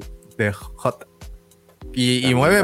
mm, eh, creo que Java, fuera de todo el relajo que hemos dicho, creo que es el único papá que hace realmente algo por su hijo. Pónganse a pensar, güey. Sí, O sea, porque sí. Vader así no hizo como que mucho. De hecho, le cortó la mano a uno de ellos, ¿no? Entonces, este. Ay, le salva la vida después. Oye, sí. Profesor, son yo- profesor, yo hubiera hecho algo similar si le corto la mano a mi hija unas, unas semanas antes. Ya de menos, ¿no? Sí, pues, Sí, pero la labor de Vader como padre es. Son, es muy, es, son 15 minutos, menos, ¿no? Yo creo que se tardan, son como Gabriel. 3 minutos, o sea. sí, claro. Dice el backstory ¿cómo de Flash? Ventress y su maestro Jedi Y es Kainarek. medio parte. Narek se llama. Oye, pero bueno, de vuelta, digo, sé que nos vamos a brincar varias sagas y series, pero de vuelta un poco al Mandalorian, regresamos como al mismo arquetipo de, de te adopto, pues ah, ahí tenemos este, este relajito de, de Y le dicen tu hijo Grogu, y tu ¿no? padre. No, y le dicen tu hijo y tu padre. O sea, Boca Tan le dice. Sí, ya en la última Cuida a tu hijo. Ajá, le dice, cuida a tu hijo. ¿Tú qué creías? ¿Que tu papá era el único mandaloriano? O sea, ya se refieren directamente y al final pues, lo termina adoptando. Completamente. O sea, para, poderle, para poderlo hacer Foundling. Sí, sí, sí. Pero y continuamos con el tema de los abandonos. Por ejemplo, tenemos a los niños perdidos de Andor, ¿no? Sí. Claro. Andor es, un, es parte de una tribu que, que, pues no hay. Pero no, hay- que no hay- padres. O sea, Sí, no por el- Sí, sí, sí, digo, por el motivo que sea, no hay papás. Bueno, tienes a, a un Han Solo que No hay también, adultos, pero ahí no hay- Digo, ya lo ves un poco más grande, pero pues en teoría también es un niño de la calle, ¿no? Pero, También, pero a ver, ahí no hay papás, no hay mamás, no hay adultos en general, ¿no? Se supone que la historia de los de. ¿Cómo se llama el planeta? digo, Perdón, no me acuerdo. Nos- ¿qué- De- ¿Alguien se acuerda del planeta de donde viene Andor? No, No, me acuerdo no. dónde empieza la película. ¿no? ¿Crees que el de Andor? Es careta. Sin Santún. Sí, no, Cantunilquín, pues no, ni idea. No, Y no me este, acuerdo. Pero, y en Rebels no hay más papá. Bueno, Nari. el de Hera sí. ¿En Rebels? Nari. Sí, ahorita que No, está haciendo. Rebels. Ah, ah, Otro- ya, ya, ya. De en caso. Rebels, no recuerdo. No, pero bueno, nos vamos a, a una historia muy bonita en Holiday Special. Chewbacca regresando Ah, a su Chewbacca. Ah. Chewbacca. Sí, para. Wumparu, Lumparu, ¿no? Wumparu, Lumparu. Tiene a su hijo y a su padre. Sí. Tiene el abuelo, el abuelo también. Bueno, pero no sabemos si es, si es papá de la mamá o papá de. No, no, creo que es el papá de Chewbacca. No, No, es- que es el es- papá de Chewbacca, sí. Yo creo que es papá de Chewbacca, sí. Porque Sí, así sí, la Malabuc lo ve y dice. "Ute, el abuelo viendo porno, no manches. Eh, Qué horror. Sí, sí, así, sí. "Ota, ese abuelo está Es un bonito". viejito verde el papá. Es el un papá. rabo verde, para aguantarlo. Exactamente. Dice Kellen, eso es tan bueno, tan buen papá, que para proteger a su hija se le encarga a un terrorista. Para que veas, eso es. Son- Pero- pero le está fíjate- entrenando para la vida. Pero, uy, pero fíjate, Ay, el, el- el- el- el- el tema del abandono paternal está. Está muy fuerte. ¿eh? Como ¿eh? dijo el profe, el profe siempre con sus, sus aseveraciones perfectas. ¿Cómo no? Sí, hay Pero, o sea, por- porque era reflejo de, de- Bueno, pero eso lo puedo entender de la trilogía original, ¿no? Que, que- que se plasma ahí la, la mala relación de George Lucas y, y- y su papá. Pero como que continuó esta inercia, ¿no? A través de todas las películas y series. Es un tema muy poderoso en general, ¿no? O sea, es un tema muy, muy, muy poderoso. Y creo que no nada más en esas, pues en todas, inclusive en las series, o sea, piensa en, o sea, la relación que te retratan muy bien, por ejemplo, en Obi-Wan con esta, con esta Leia, con Bail Organa. O sea, te están retratando eso. En Andor, eh, la mamá, bueno, pues es- es de mamá, obviamente, de Mon Mothma, y el papá es un, ¿cómo se llama? Un pato Aragani. ¿Cómo iba la canción de la patita? este. Eh, por ejemplo, y, y si nos vamos a las, a las, estas, los cortos de Visions, eh, en la última parte, en el- bueno, en la segunda parte de Visions, en la segunda temporada, eh, hay un, hay uno, no recuerdo el nombre, muy bonito, de un papá De con la- su hija. de la que- canción, sí, la en el canción planeta. de- la de exacto, Shmoo o algo así, o sea. Sí, no me acuerdo el nombre Sí. de la chiquita, pero era la canción y el nombre de esta chiquita. Sí, que Muy tenía bueno, como el poder bonito. este, sí. Muy bonito, muy, muy bonito, sí. Y bueno, y también hay uno dedicado a la madre, ¿no? Que es el de los, el de las Twi'leks piloto, que también está. Bien bonito también. El de I Am Your Mother, sí, de Artman. Fabuloso también. Muy, También muy en el noveno Jedi. Ah, ese cuál, ¿qué dice? Es de la segunda temporada, de la primera temporada de Visions, el noveno Jedi, de esta niña que lleva los, los Kybers que está, los sables que está haciendo su papá. Oh, claro, claro, claro. Ah, claro, sí, cierto, sí, sí, sí. No, pues hay, hay, hay varios, están ahí interesantes. Oye, eh, de Yo- High Republic, este Skir con. Skir, ¿cómo se llama con la chavita esta? Este. ¿Con su iguanita? No, ¿Tiene iguanita? Sí, es como tiene una pero- relación paternal, pero, pero hay una relación más que ese es padre. Se llaman Spence y Def Ledbrook. Son dos prospectores, es papá e hijo. El ¿Es el del baterista Manquito? Ah, no, ese es Def Leppard. Perdón, perdón. No. Es, es- es- de hecho, es- son dos novelas que tienen- recientemente salieron que se llaman Quest for the Hidden City y Quest for Planet X. Pero ahí, digo, a excepción, a- digo, a, re- a reserva de que sal- al- exista otro padre ahorita que saquemos, pero ahorita ustedes han manejado mucho esta relación de papás adoptivos, ¿no? En esta relación sí es papá, papá, papá, Spence, y, este, y siempre trata de cuidar a su hijo. O sea, ahí te, forman una relación muy bonita de padre e hijo, y el, el papá pues pierde a su esposa, obviamente este, le pierde a su mamá, y él se convierte pues ahora sí que en el soporte de su hijo. Y son dos prospectores que andan en los tiempos de, pues de aquellos tiempos, andan cartografiando, este, cartografiando pues la galaxia. Entonces van de la mano, pero se, se- en- a lo largo de los dos libros se hace la relación, este, se, se ve mu- mucho la relación familiar que tenían hasta un punto en el que pues también el niño tiene que crecer y tiene que ser independiente, ¿no? Entonces, esa, digo, yo se lo recomendaría si tienen oportunidad de leerlo, son dos libros, se llaman Quest for the Hidden City y Quest for Planet X y tratan mucho ese tema. Hay unos libros hablando de eso que se llaman Vader e hijos. ¿Los han visto? Ah, yo lo tengo, yo lo tengo. Ay, a mí me regalaron uno, me regalaron uno Precioso y el arte es increíble. De los cómics, ¿no? Son hermosos. Increíble, muy, muy bonito. Muy a mí también me regalaron Es uno. Vader y su hija y Vader y su hijo, ¿no? Yo nada más tengo Son el de. Luke.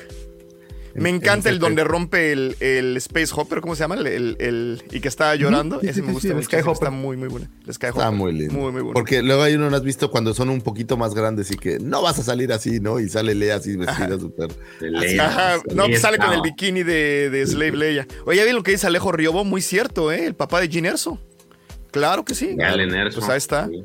Ahí está. Ahí está. Y, y- y bueno, y de, y de nueva cuenta una figura adoptiva como lo fue So Guerrera con, con, con ¿no? Que también. Claro. Y el papá sacrificándose por eh, protegerla, ¿no? O sea, tiene todos estos elementos curiosos. Sí, es correcto, es correcto.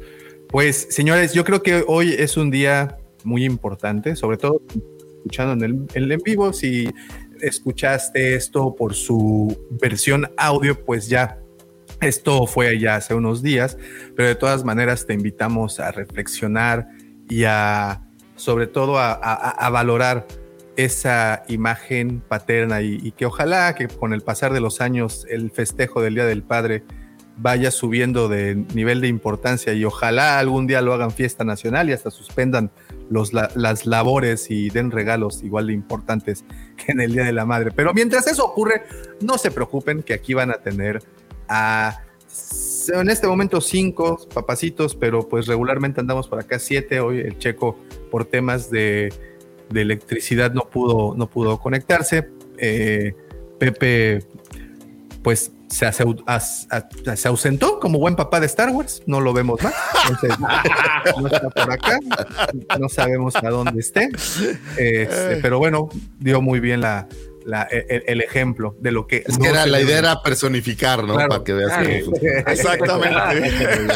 Con, dicen que el ejemplo arrastra. Exactamente. Efectivamente, efectivamente. Estoy completamente de acuerdo. Y eh, tomándome un poco de la analogía de Vic, efectivamente como papás debemos de dar el ejemplo porque eso creo que es el convencimiento más poderoso que, ay, sí, mira, estoy buscando, y como buen papá también solo manda mensajitos, el importante, estoy buscando agua. no, exactamente, exacto, sí, sí. Sigue, salí por cigarros, salí por cigarros, salí por cigarros, salí por cigarros. Bueno, pues, pero, pero, pero siguiendo la analogía eh, de, de Vic, definitivamente como papá creo que tenemos una gran responsabilidad que es poner un ejemplo, ya que este es lo mejor que existe para la enseñanza de, de, los pequeños, ¿no? Y creo que ese es nuestro gran trabajo, gran labor. Y uno de los ejemplos más grandes que damos es, mira, no me importa que no me festejes, aquí estoy y soy muy feliz de ser tu papá. Y creo que esa es la enseñanza más, más bonita que podemos eh, brindar como padres. Si nos tardamos menos este episodio es porque de verdad tenemos también festejos que a los que o a los cuales asistir, porque pues sí, los festejos afortunadamente para algunos de nosotros continúan. Eh, y, y, pues nada, creo que es una, una un honor el poder estar con ustedes, un, honor poder compartir estos micrófonos con tan papás tan ejemplares. George lo que hace con sus hijos es magnífico, de verdad. Muchas, muchas felicidades. Vic, por lo que tú nos platicas con, con los tuyos también, pues eres obviamente un faro en su camino. Profesor, ¿qué puedo decir de ti? Hemos visto fotografías, digo, no tenemos la fortuna de conocer a tus hijos en persona, pero hemos visto cómo los apoyas y cómo eres ese... eso de Willy Wonka, ¿eh? Sí, cómo eres ese, esa, ah, esa, luz geek que, que, los ha alumbrado todo el tiempo. Lucifer, a mí sí me consta, eres un papá ejemplar y, y de verdad que lo que tú haces con tus pequeños es una cosa... No es que ayer me quemé. Ayer fui a la playa y pues sí. Por andar, por andar llevando a tus hijos a la playa. ¿eh? Ahí está. Y pues bueno, a mí sí me consta lo que es, debes de sentirte muy orgulloso, pero sobre todo tus hijos deben de sentirse muy orgullosos de tenerte como papá. Y pues bueno, de mí, ¿qué puedo decir? Amo con locura y pasión a mis hijas y, y nunca lo voy a dejar de hacer y estoy seguro que daría la vida por ellas. Pero el chiste no es dar la vida, señores, el chiste es solamente dar su tiempo, su esfuerzo, su cariño y el resto es lo de menos. Disfruten mucho ser papás, que es una de las cosas más hermosas que nos puede pasar. The circle is now complete. When I left you, I was but the learner. Now I am the master.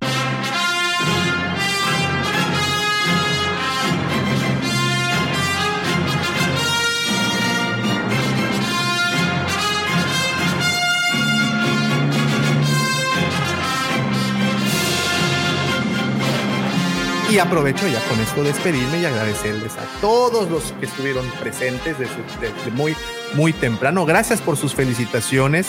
Gracias a todos por las felicitaciones. Aprovecho también, Vic, muchísimas felicidades en tu cumpleaños. Espero que te la pases a todisísima madre. Pero ah, bueno. Ah, por cierto, no, no voy a estar el próximo fin de semana porque es mi cumpleaños. Mm, no lo sé. ¿Ya mandaste la hoja de requerimiento? Se la mando. Sí, sí, sí. Ahí, va.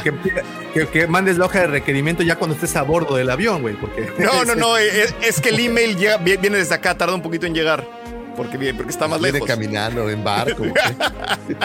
Dice, mira, cuida a sus hijos de las arañas gigantes de Australia. Ya con eso lo dice todo, efectivamente. Uy, y sí hay, y sí les dan miedo, ¿eh? Sí, los, les, voy, les, voy a mandar fotos de lo que nos hemos encontrado por aquí en el garage. También los cuidamos de las arañas. No, por favor. Sobre Sí. todo cuando ya son Sí. grandecitos, dice ya. Pero de esas vividoras, Les tapas los ojos, ¿no? Es quédate de las arañas. De esas que ven Yuya para que se matillen mejor. Bueno, en fin, muchísimas felicidades a todos los papás, muchas gracias, pero nada de esto hubiera sido posible sin la colaboración, sin los comentarios puntuales, incendiarios, polémicos y sobre todo focosos de mis queridos compañeros, amigos y por supuesto también sus amigos, mi buen amigo George, mi buen amigo Víctor, mi buen amigo el profesor Robbie y al que denominaron el segundo sol de Tatooine, el Chepe Chepe de Mos Eisley, el niño bien de Canto y el patriarca y el patriarca galáctico, mi querido amigo, mi hermano, mi papacito, arroba Lucifer. Muchísimas gracias, gracias por habernos escuchado, señores. Fue todo un placer estar con ustedes, haberles platicado todas estas cosas maravillosas que envuelven a nuestra querida saga. Gracias a mis queridos compañeros, profe, mi querido Tocayito, feliz cumpleaños, George, al buen Pepe que, ojo, se fue a conseguir agua como buen padre, eh, ojo, eh, ya lo estabas calumniando, no, está ahí aguas.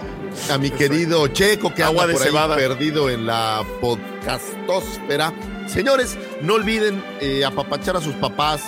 Creo que a veces eh, está damos por sentado que ellos saben cuánto los amamos y a veces no nos tomamos el tiempo de decírselos o hacer algo lindo por ellos.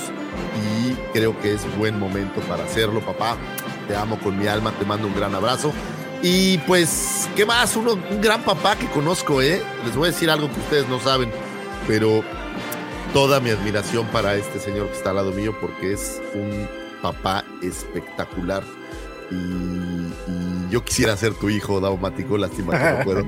Pero este, eh, chicas, no saben lo que vale su padre, es un tipo maravilloso y, y creo que deben de estar orgullosas del cariño y cuánto las ama, porque yo sé lo que estás viviendo. Y te mando solo un abrazo, papacito daumático. Un abrazo a todos los papás. Pásenla de poquísima Mauser, festéjenlos, apapáchanlo, pásenla bien.